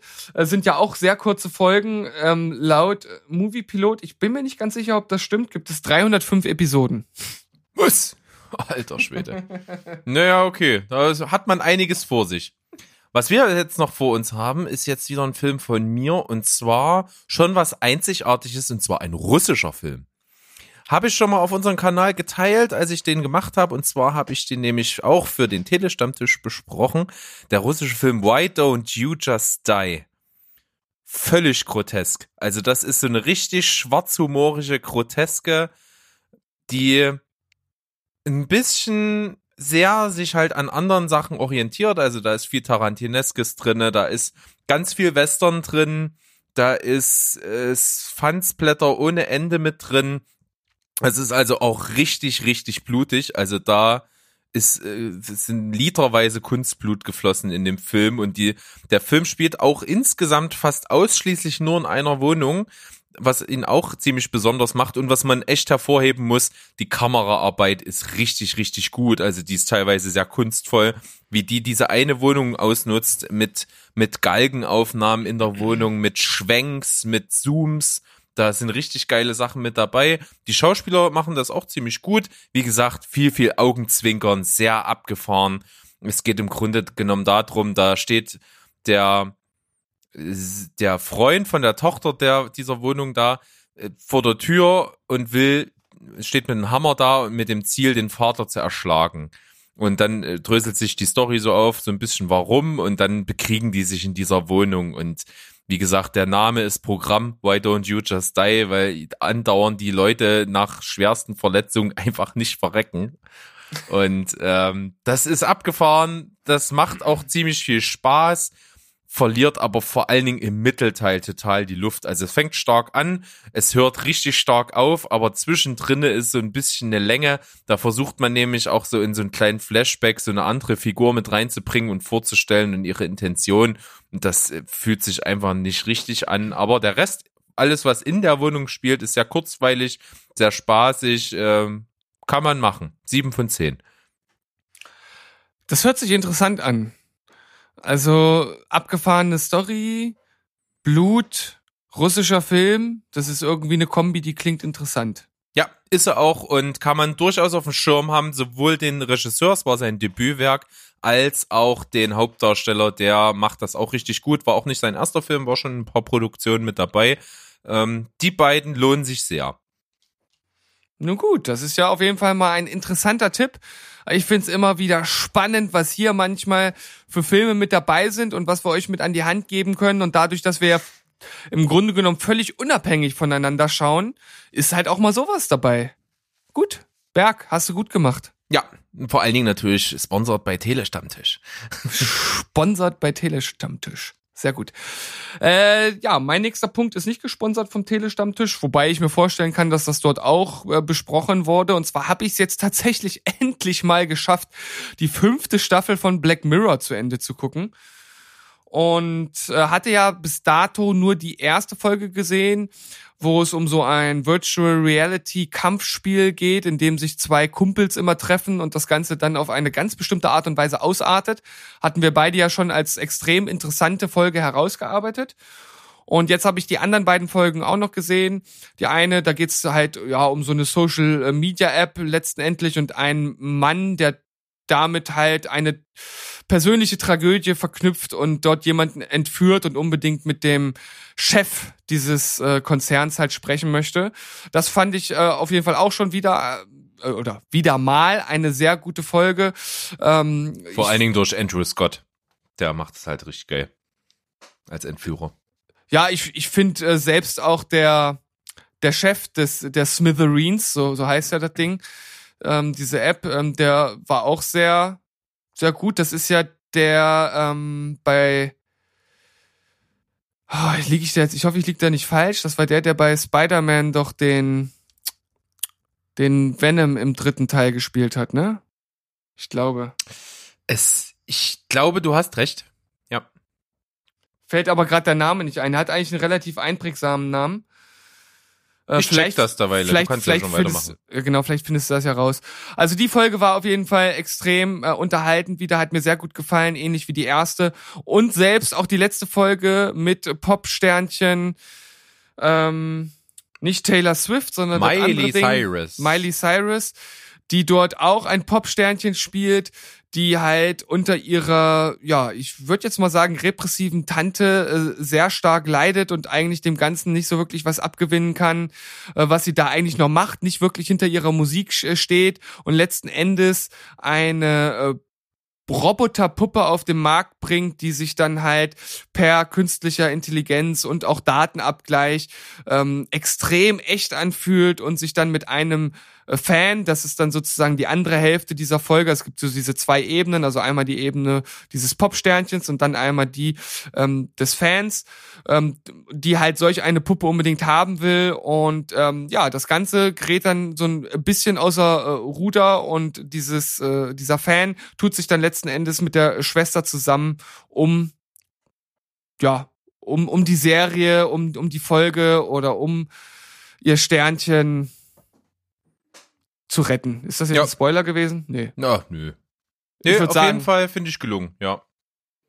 Ja, Fand- hat mir auch, hat mir auch äh, sehr gut gefallen. Ich mag ja generell immer sowas mit KI, künstlicher Intelligenz. Äh, ich meine, das ist ja oft ja einfach themenbedingt natürlich äh, Inhalt bei ähm, Black Mirror und auch hier wieder sowas, was durchaus Realität werden äh, könnte im Sinne von äh, diese äh, ja, lernenden Puppen, die halt das aufnehmen, was du sagst, das halt mit Daten abgleichen, irgendwelche äh, Algorithmen haben oder halt schon eine richtige künstliche Intelligenz, was hier halt auf die Spitze getrieben wird, ohne jetzt äh, zu viel zu raten, äh, viel, zu viel zu verraten zu wollen, äh, finde ich immer interessant sowas und trotz Miley Cyrus äh, eigentlich wirklich gut.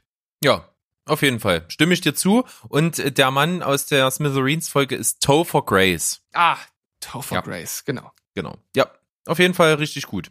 Auf den ersten Blick auch gar nicht zu erkennen. Das stimmt. Deswegen war ich jetzt, habe ich jetzt auch gestutzt, weil mir das gar nicht so richtig im Gedächtnis geblieben ist. Aber er ist es. Ja. Ja. Wie fandest Also du auch- insgesamt die Staffel? Äh, super, super Staffel. Also äh, 8,5. Oh, nice. Super. Ähm, dann ein Film, wo ich jetzt gar nicht viele Worte verlieren muss, denn du hast ihn mir empfohlen, du hast ihn selber gesehen und darüber in einer anderen Folge schon gesprochen. Ich habe ihn jetzt nachgeholt und zwar die rote Schildkröte. Ja, ich habe dann doch mal auf Movie Pilot das ein oder andere Mal so einen kleinen äh, Sneak Peek in deine Richtung gemacht und hatte gesehen, dass du ihn geschaut hast. Und äh, so ganz überzeugt wie ich warst du anscheinend nicht. Es ist ein guter Film, aber für mich jetzt nicht herausragend. Es ist eine relativ simple Story, finde ich. Die fand ich jetzt nicht so total pfiffig.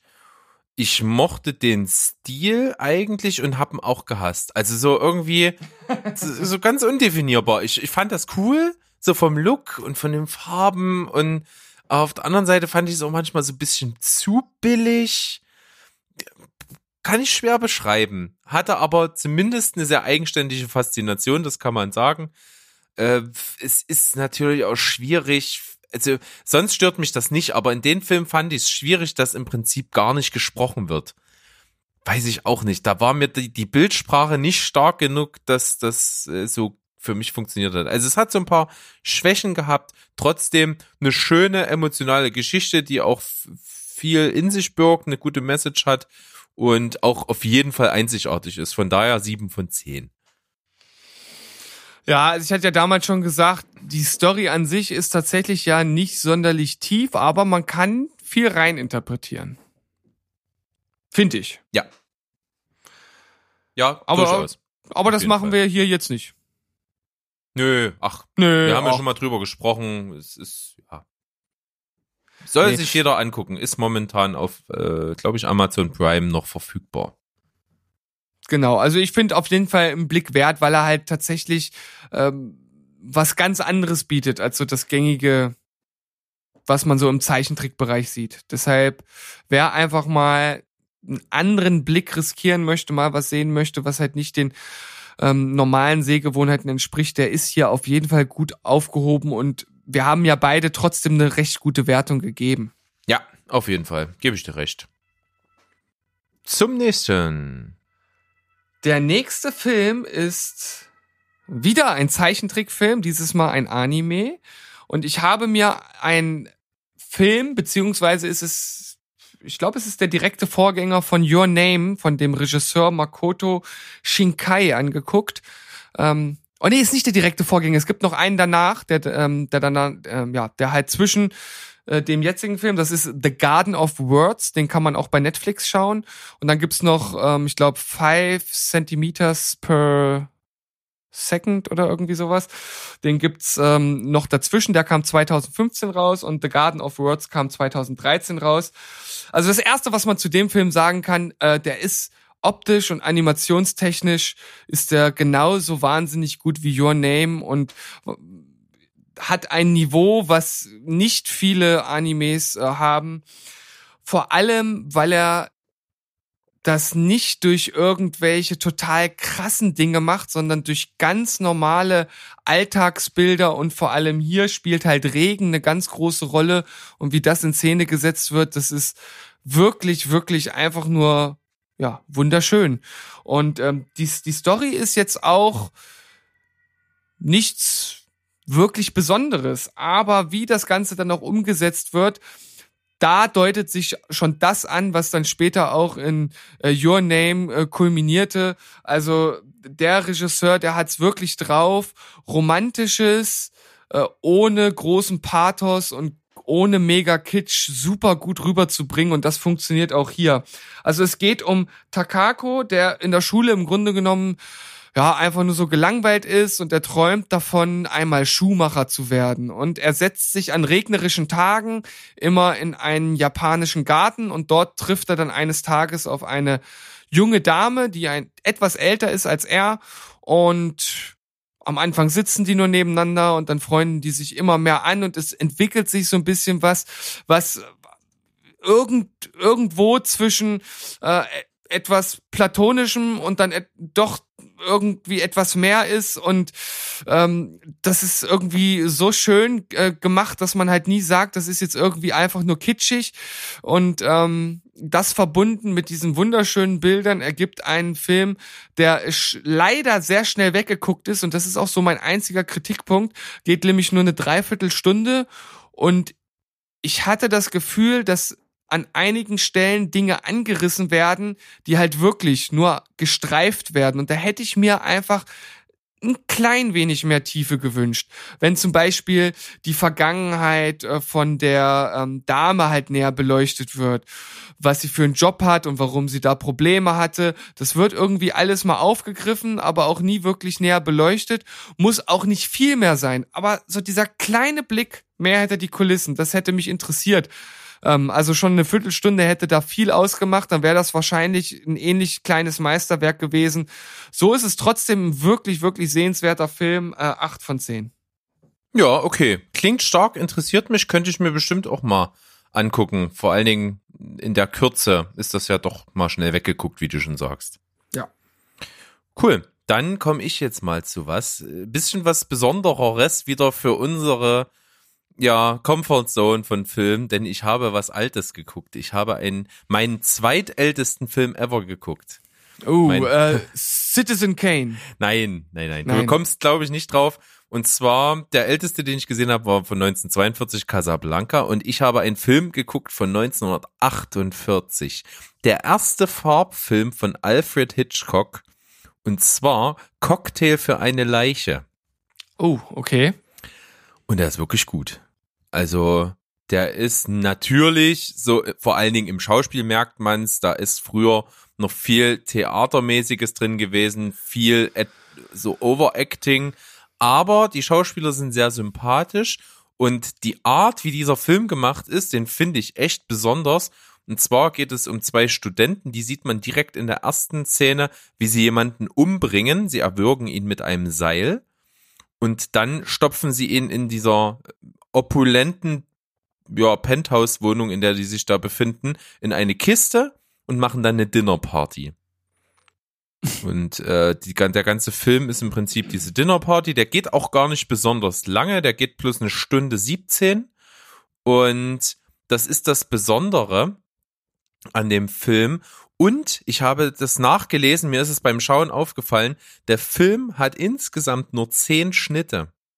Der hat oh, okay. ähm, und fünf davon sind äh, so Pseudoschnitte, also versteckte und fünf offene. Und das liegt auch da an der Stelle nur daran, dass die Kameras zu dem Zeitpunkt äh, mit, dass man mit denen halt nur zehn Minuten am Stück drehen konnte und dann halt schneiden musste, weil die Filmrolle gewechselt werden sollte. Aha, Sonst okay. hätte es wahrscheinlich noch weniger gegeben.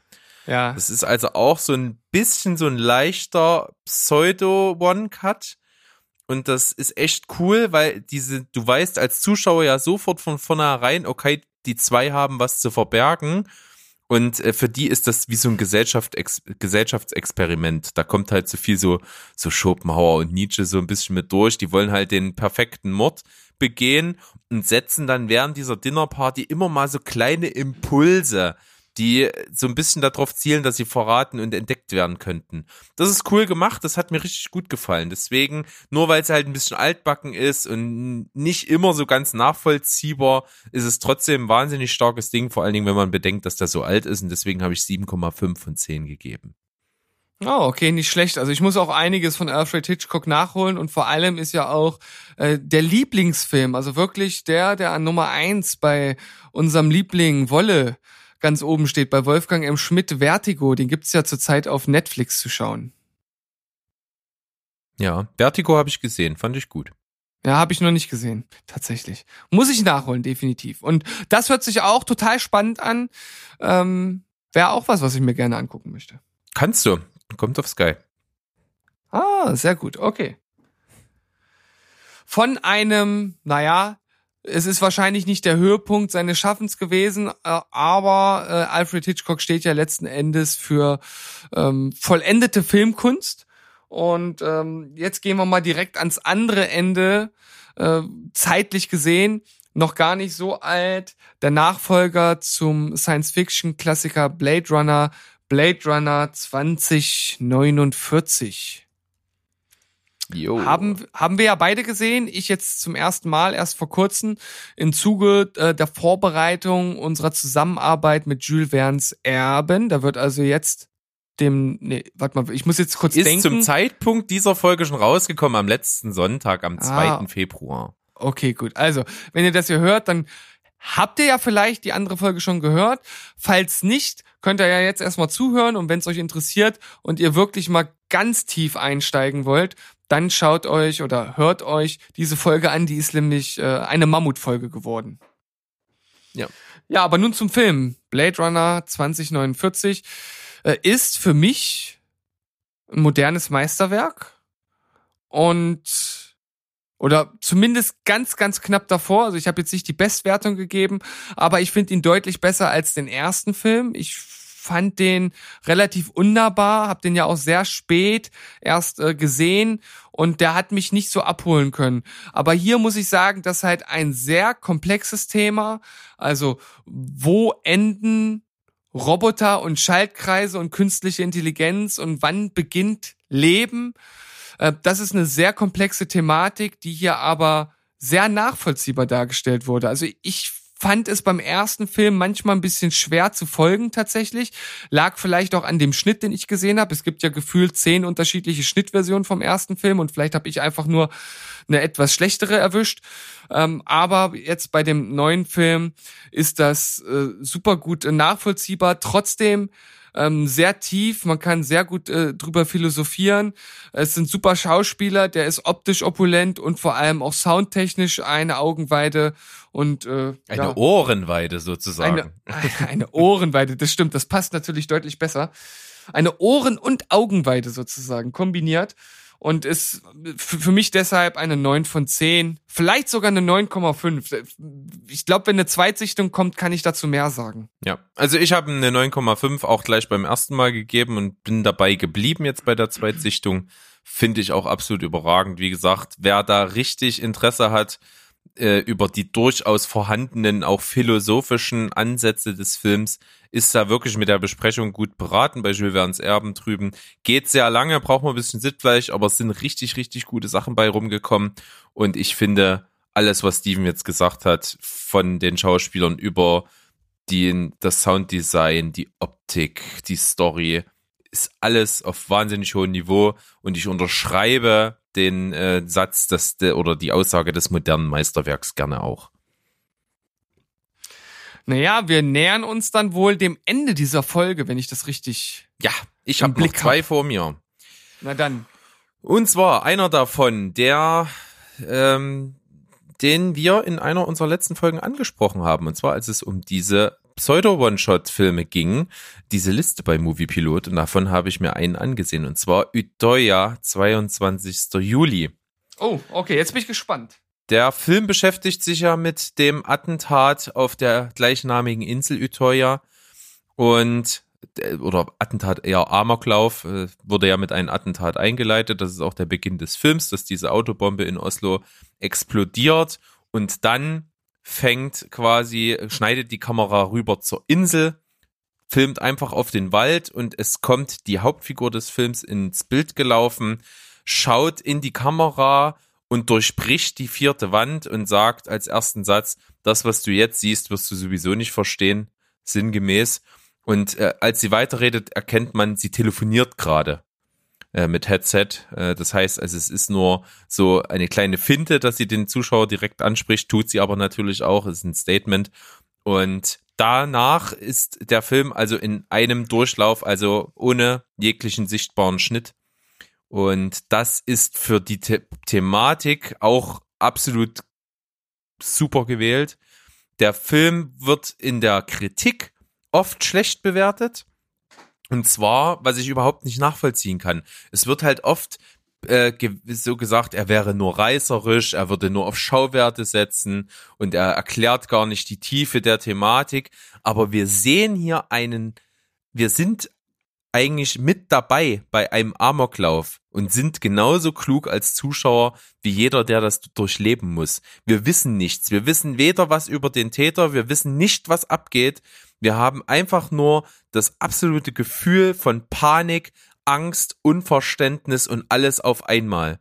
Und da begleitet der Film.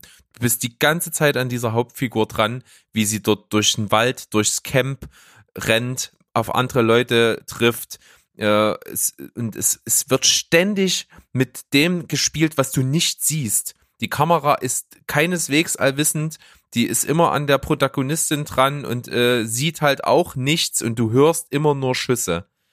Und das ist so krass gemacht und das zieht dich so in diese Stimmung rein. Du kannst dir ansatzweise zumindest vorstellen, wie das gewesen sein muss. Das könnte ein Film oder eine Dokumentation nie darstellen. Das will der auch nicht. Der will dir nur ein Gefühl davon vermitteln, wie hätte das ablaufen können. Wie wäre das, wenn man da dabei wäre? Und das bringt einen total dazu, sich darüber zu informieren, darüber Sachen zu lesen, sich das anzueignen und wirklich zu gucken, äh, wirklich dann dahinter zu gucken. Und das ist ja das, was der Film will. Der Film möchte nicht ähm, auf den Täter hinweisen. Der zeigt, der Film zeigt den Täter nicht gar nicht. Also es gibt nur einmal ganz weit, so ein paar hundert Meter weg, eine schemenhafte Figur, die schießt, aber mehr nicht.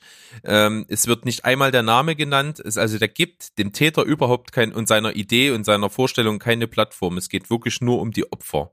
Und das finde ich ist total mit Fingerspitzengefühl. Sieht obendrein wahnsinnig gelungen aus. Die Kameraführung ist richtig gut. Die Hauptdarstellerin ist überragend, so jung wie sie ist, richtig, richtig stark. Und das ist ein Film, der macht völlig betroffen, fasziniert und ist einfach nur extrem stark. Deswegen ähm, habe ich eine 8 von 10 gegeben. Okay, was hat dir jetzt, was hat dir jetzt gefehlt? Das klang alles so überschwänglich und 8 das ist von nat- 10 ist ja dann doch ein bisschen.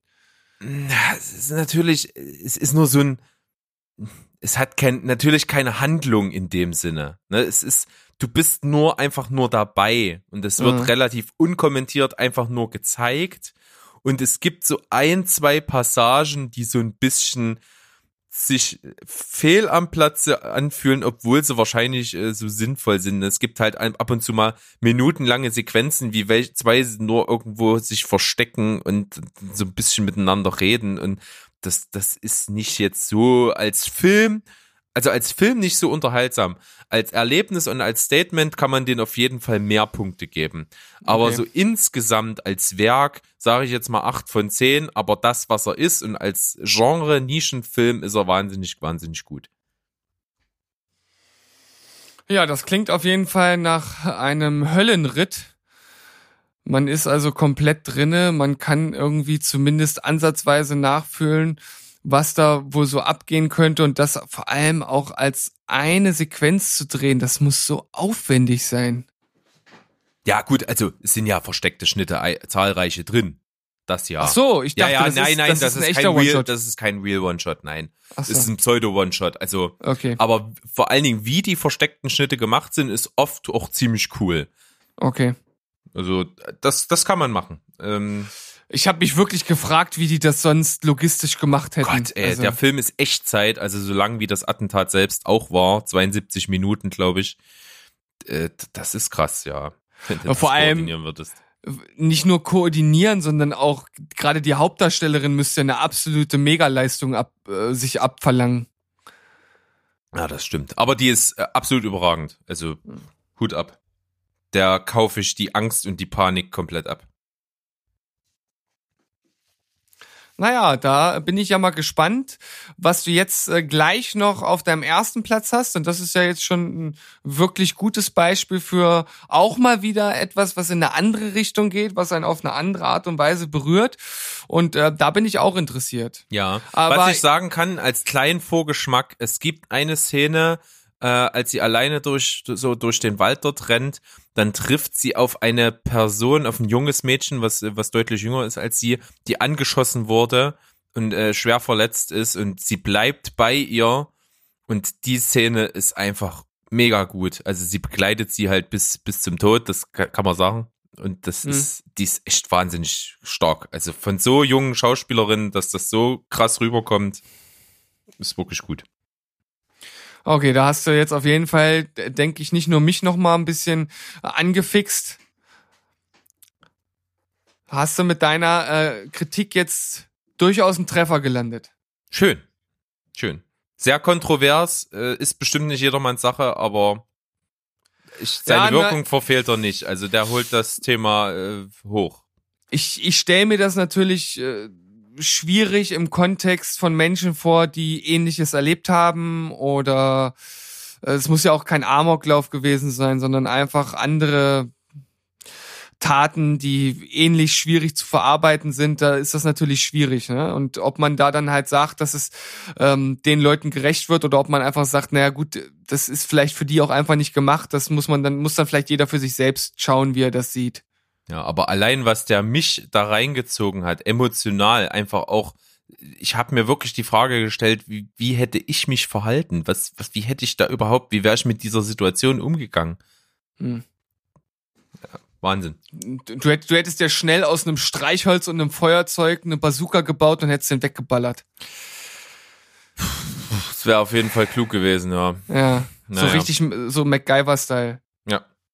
Na gut, komm. Erhö erhöhe mal wieder die Stimmung. Ich, ich erhöhe die Stimmung, wobei es auch äh, hier äh, durchaus mal traurig zugeht. Äh, Ich hatte ja schon mal angesprochen, dass ich die ersten paar Folgen von This Is Us geguckt habe. Und ähm, mittlerweile haben wir jetzt die erste Staffel zwar noch nicht ganz beendet, aber da wird jetzt auch nichts mehr äh, sich ändern, was meine Wertung ähm, der ersten Staffel ändert, weil mittlerweile bin ich halt wirklich äh, so weit zu sagen, dass diese Serie einfach großartig ist. Die ist äh, so äh, herzerwärmend und die hat so gute Schauspieler, das ist wirklich überragend, was die abliefern. Vor allem die fünf Hauptdarsteller. Und äh, ich erzähle noch mal ganz kurz, worum es geht. Also es ist eine Serie, die im Grunde genommen in zwei Zeitebenen spielt, wobei das auch nicht ganz korrekt ist, weil die eine Zeitebene, die spielt, ich glaube, Anfang der 80er. Da haben wir also das äh, Paar ähm, gespielt von Milo Ventimiglia und äh, Mandy Moore. Die ähm, äh, sind einmal Jack und Rebecca und die kriegen Drillinge und eines dieser Drillingskinder stirbt. Und wie es der Zufall so will, gibt es dort ein Kind, was gerade als Findelkind ähm, ja, abgegeben wurde und das ist ein schwarzes Kind, das nehmen sie dann mit auf und ziehen dann diese drei Kinder groß. Und äh, es gibt halt nicht nur diese Perspektive ganz am Anfang, wo die geboren werden, sondern es gibt dann in diesen Rückblicken äh, natürlich auch äh, immer ältere Kinder. Also das läuft dann sozusagen vorwärts. Ähm, irgendwann sehen wir, wie sie dann halt Kleinkinder sind, wie sie in die Schule gehen, wie sie Jugendliche werden und so weiter.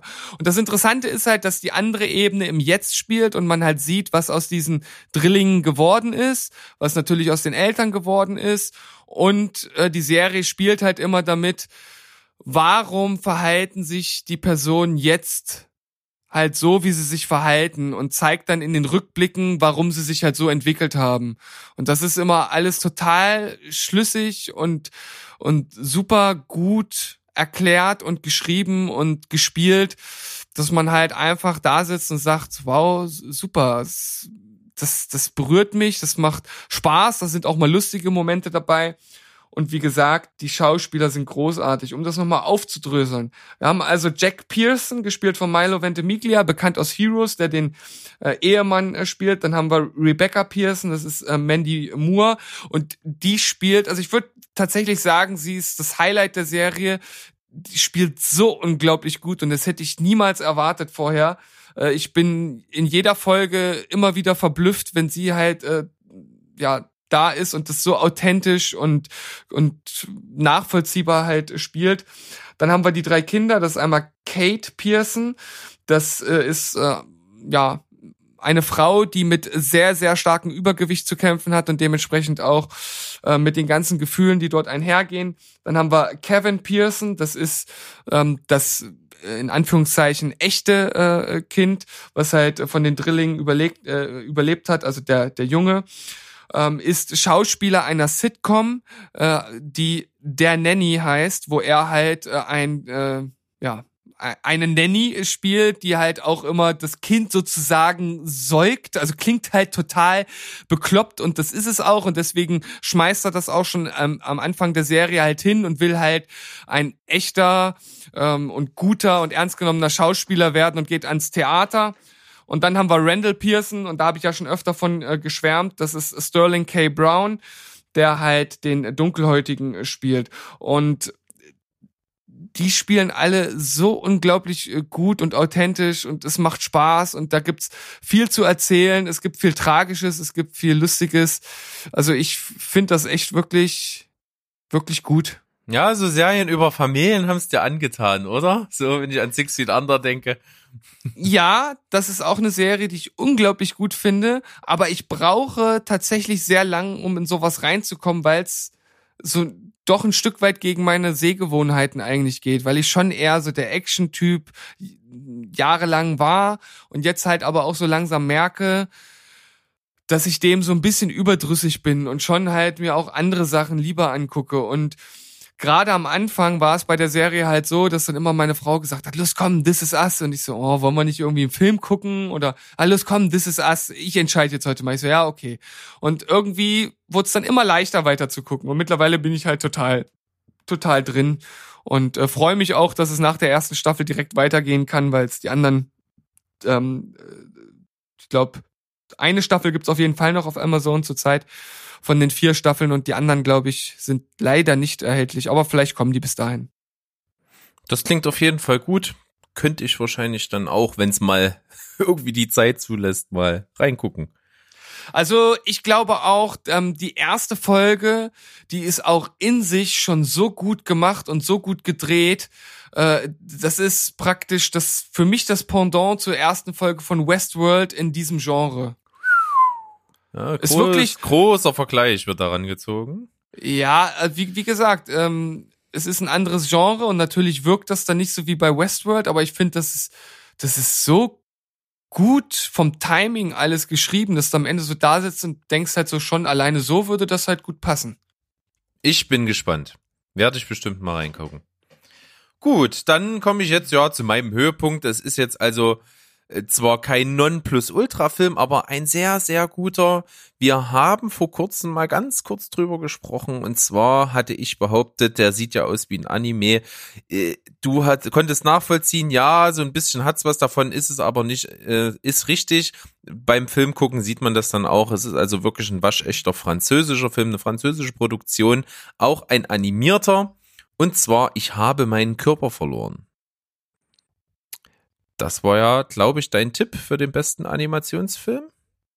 Ja, aber auch weil ich so ein bisschen gegen den Strich gebürstet bin und da was anderes wählen möchte als die gängigen Kandidaten. Ja, also ich kann sagen, gönnen würde ich das dem Film. Ich finde den recht innovativ äh, vom Storytelling her. Im Prinzip beginnt der Film mit einem Kühlschrank äh, in einer medizinischen Einrichtung und die, die, die Tür wird aufgestoßen. Es fallen so ein, zwei Augäpfel aus dem Kühlschrank raus und auch eine Hand. Und dann sieht man den Film aus der Perspektive dieser Hand, die sich, äh, die eben alleine ist, die ist vom Körper also abgetrennt. Und diese Hand versucht also loszugehen und durch die Stadt an einem bestimmten Ort zu gelangen. Und man sieht immer wieder in den passenden Situationen Flashbacks, wie sich die Hand an das Leben mit ihrem Wirt sozusagen, mit dem Mensch, der es mal, dem sie, zu dem sie gehört hat, ähm, erinnert und verschiedene Stationen und man äh, hat also diese zwei Handlungsebenen im Film. Einmal, dass diese Hand durch die Stadt geht, an diesen Ort gelangen will, was richtig gut inszeniert ist, kommt richtig gut rüber sind coole Animationen dabei, schöne Begebenheiten, gute Ideen. Das gefällt mir schon sehr, sehr gut. Und auch die Geschichte, die von, von dem Jungen eben erzählt wird, ist auch sehr ergreifend, ähm, ist gut gemacht. Und das kulminiert dann natürlich am Ende eben dahin natürlich, wie das passieren konnte, dass die Hand nicht am Körper ist. So. Und das ist echt super. Das macht Spaß, ist, ist super. Ich mag den Zeichenstil einfach. Der ist cool. Und die Story ist schön, hat gute Musik, gute Momente. Habe ich 8,5 von 10 gegeben. Oh, okay. Also so ganz oben an der Leiter sind wir heute nicht angekommen, aber auf jeden Fall ein schöner Abschluss. Sehr viel Zeichentrick heute dabei. Ja, finde ich aber spannend. Habe ich auch irgendwie, ähnlich wie du, total Bock drauf. Keine Ahnung. Ja. Und ich glaube, ich werde jetzt gleich noch rübergehen und eine Folge Final Space gucken. Genau. Und wir werden es ja wahrscheinlich nicht schaffen, oder die Chance ist schon vorbei, oder? Weathering with You? Zu gucken? Ja, na, der lief ja wirklich nur ausgewählt und an ganz bestimmten Daten. Ich glaube, da sind wir schon dran äh, tatsächlich drüber hinweg. Ich habe es auch so ein bisschen verpennt, muss ich sagen. Aber macht nichts, den werden wir bestimmt nachholen. Auf jeden Fall. Also da, das ist so so klar wie Kloßbrühe. genau. Dann enden wir doch hier mal mit so einem richtig schönen stumpfen Zitat. Was ich noch einwerfen möchte zu Utøya 22. Juli, den bitte nicht verwechseln mit dem fast gleichzeitig rausgekommenen Film, der nur 22. Juli heißt. Äh, der eben letzteren, der ist von Paul Greengrass, also eine äh, ja, äh, Hollywood-Produktion, der sich dem Thema wohl ganz anders nähert. Also da geht's halt gar nicht um den äh, Amoklauf selbst, sondern halt um alles davor und danach und die Umstände und so weiter und so fort. Soll auch gar nicht so schlecht sein, aber eben völlig anders. Und äh, der, den ich geguckt habe, der äh, Utøya 22. Juli, das ist sozusagen der norwegische Beitrag dazu. Das nur mal so als äh, zum Unterscheiden, dass man nicht äh, Gefahr läuft, den falschen zu gucken. Ja, das ist nochmal eine wichtige Differenzierung. Gut, dass du nochmal darauf hingewiesen hast. Und ich habe nochmal nachgeschaut. Also Berg, falls du am Sonntag um 11.40 Uhr noch nichts vorhast, dann könnten wir da noch Weathering with You gucken. Okay, ich, äh, das wird nix. Liegst du dann noch im Safte oder was? Möglicherweise. Naja. Na gut. Schade. So. Würde ich sagen, schließen wir die Folge. War viel, viel dabei. Das nächste Mal sollten wir uns vielleicht eher hinsetzen und so eine Folge machen. Ähm, weil sich dann doch immer mal überraschend schnell was ansammelt. Ne? Da hast du mal zwei Wochen irgendwie fast nichts und dann guckst du in einer Woche irgendwie so fünf Filme. Ja, na gut, jetzt ist es heute mal wieder eine etwas längere Folge geworden, aber ich denke, es ist noch im Rahmen. Ja. Hm, Ramen. Hab Hunger. hab noch nie Ramen gegessen. Ja, vielleicht sollten wir mal äh, eine Rahmenbar unserer Wahl, die es ja auch hier gibt, mal besuchen. Ja, gerne. Äh, Würde ich mal machen. Interessiert mich sehr, äh, wird ja arg äh, hoch gehypt, würde ich fast behaupten. Ja, vielleicht sollte man gucken, dass man sich da nicht zu sehr hochhypt und am Ende irgendwie enttäuscht ist. Aber äh, man könnte da ja so ein Kontrastprogramm machen. Wir könnten das ja im, im Zuge eines Kinobesuchs äh, für die Hochzeit koppeln. Weil dann kann, weil dann kann es ja nur besser sein. Ja, das stimmt natürlich. Das ist ein interessantes Konzept.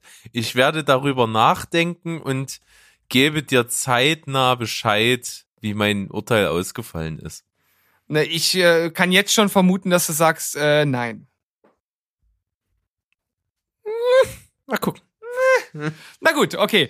Wir wollen euch jetzt hier nicht länger quälen mit unserem Rumgelabere. Ich hoffe, ihr habt ein paar Filme mitgenommen. Es war ja wieder mal ein bunter Blumenstrauß. Äh, In den folgenden äh, Cinema Couch Kompass Folgen wird es wahrscheinlich auch erneut sehr viele Animes geben, denn ich werde neben den Studio Ghibli Filmen auch noch andere schauen, die ich mir jetzt auf meiner Watchlist habe, weil ich so ein bisschen wieder auf den Geschmack gekommen bin. Da könnt ihr euch schon mal drauf freuen und ich denke mal, der Berg, der schaut einfach wieder das, was ihm so unter die Finger kommt. Ja, alles querbeet. Kriege ich hin. Sehr gut. So machen wir's. Und dann verabschieden wir uns wie gewohnt mit unserem Standard-Claim. Und zwar lautet der Tschüss, ciao und goodbye. Bleibt spoilerfrei. Tschüssli, Müsli. Tschüssikowski, Badowski.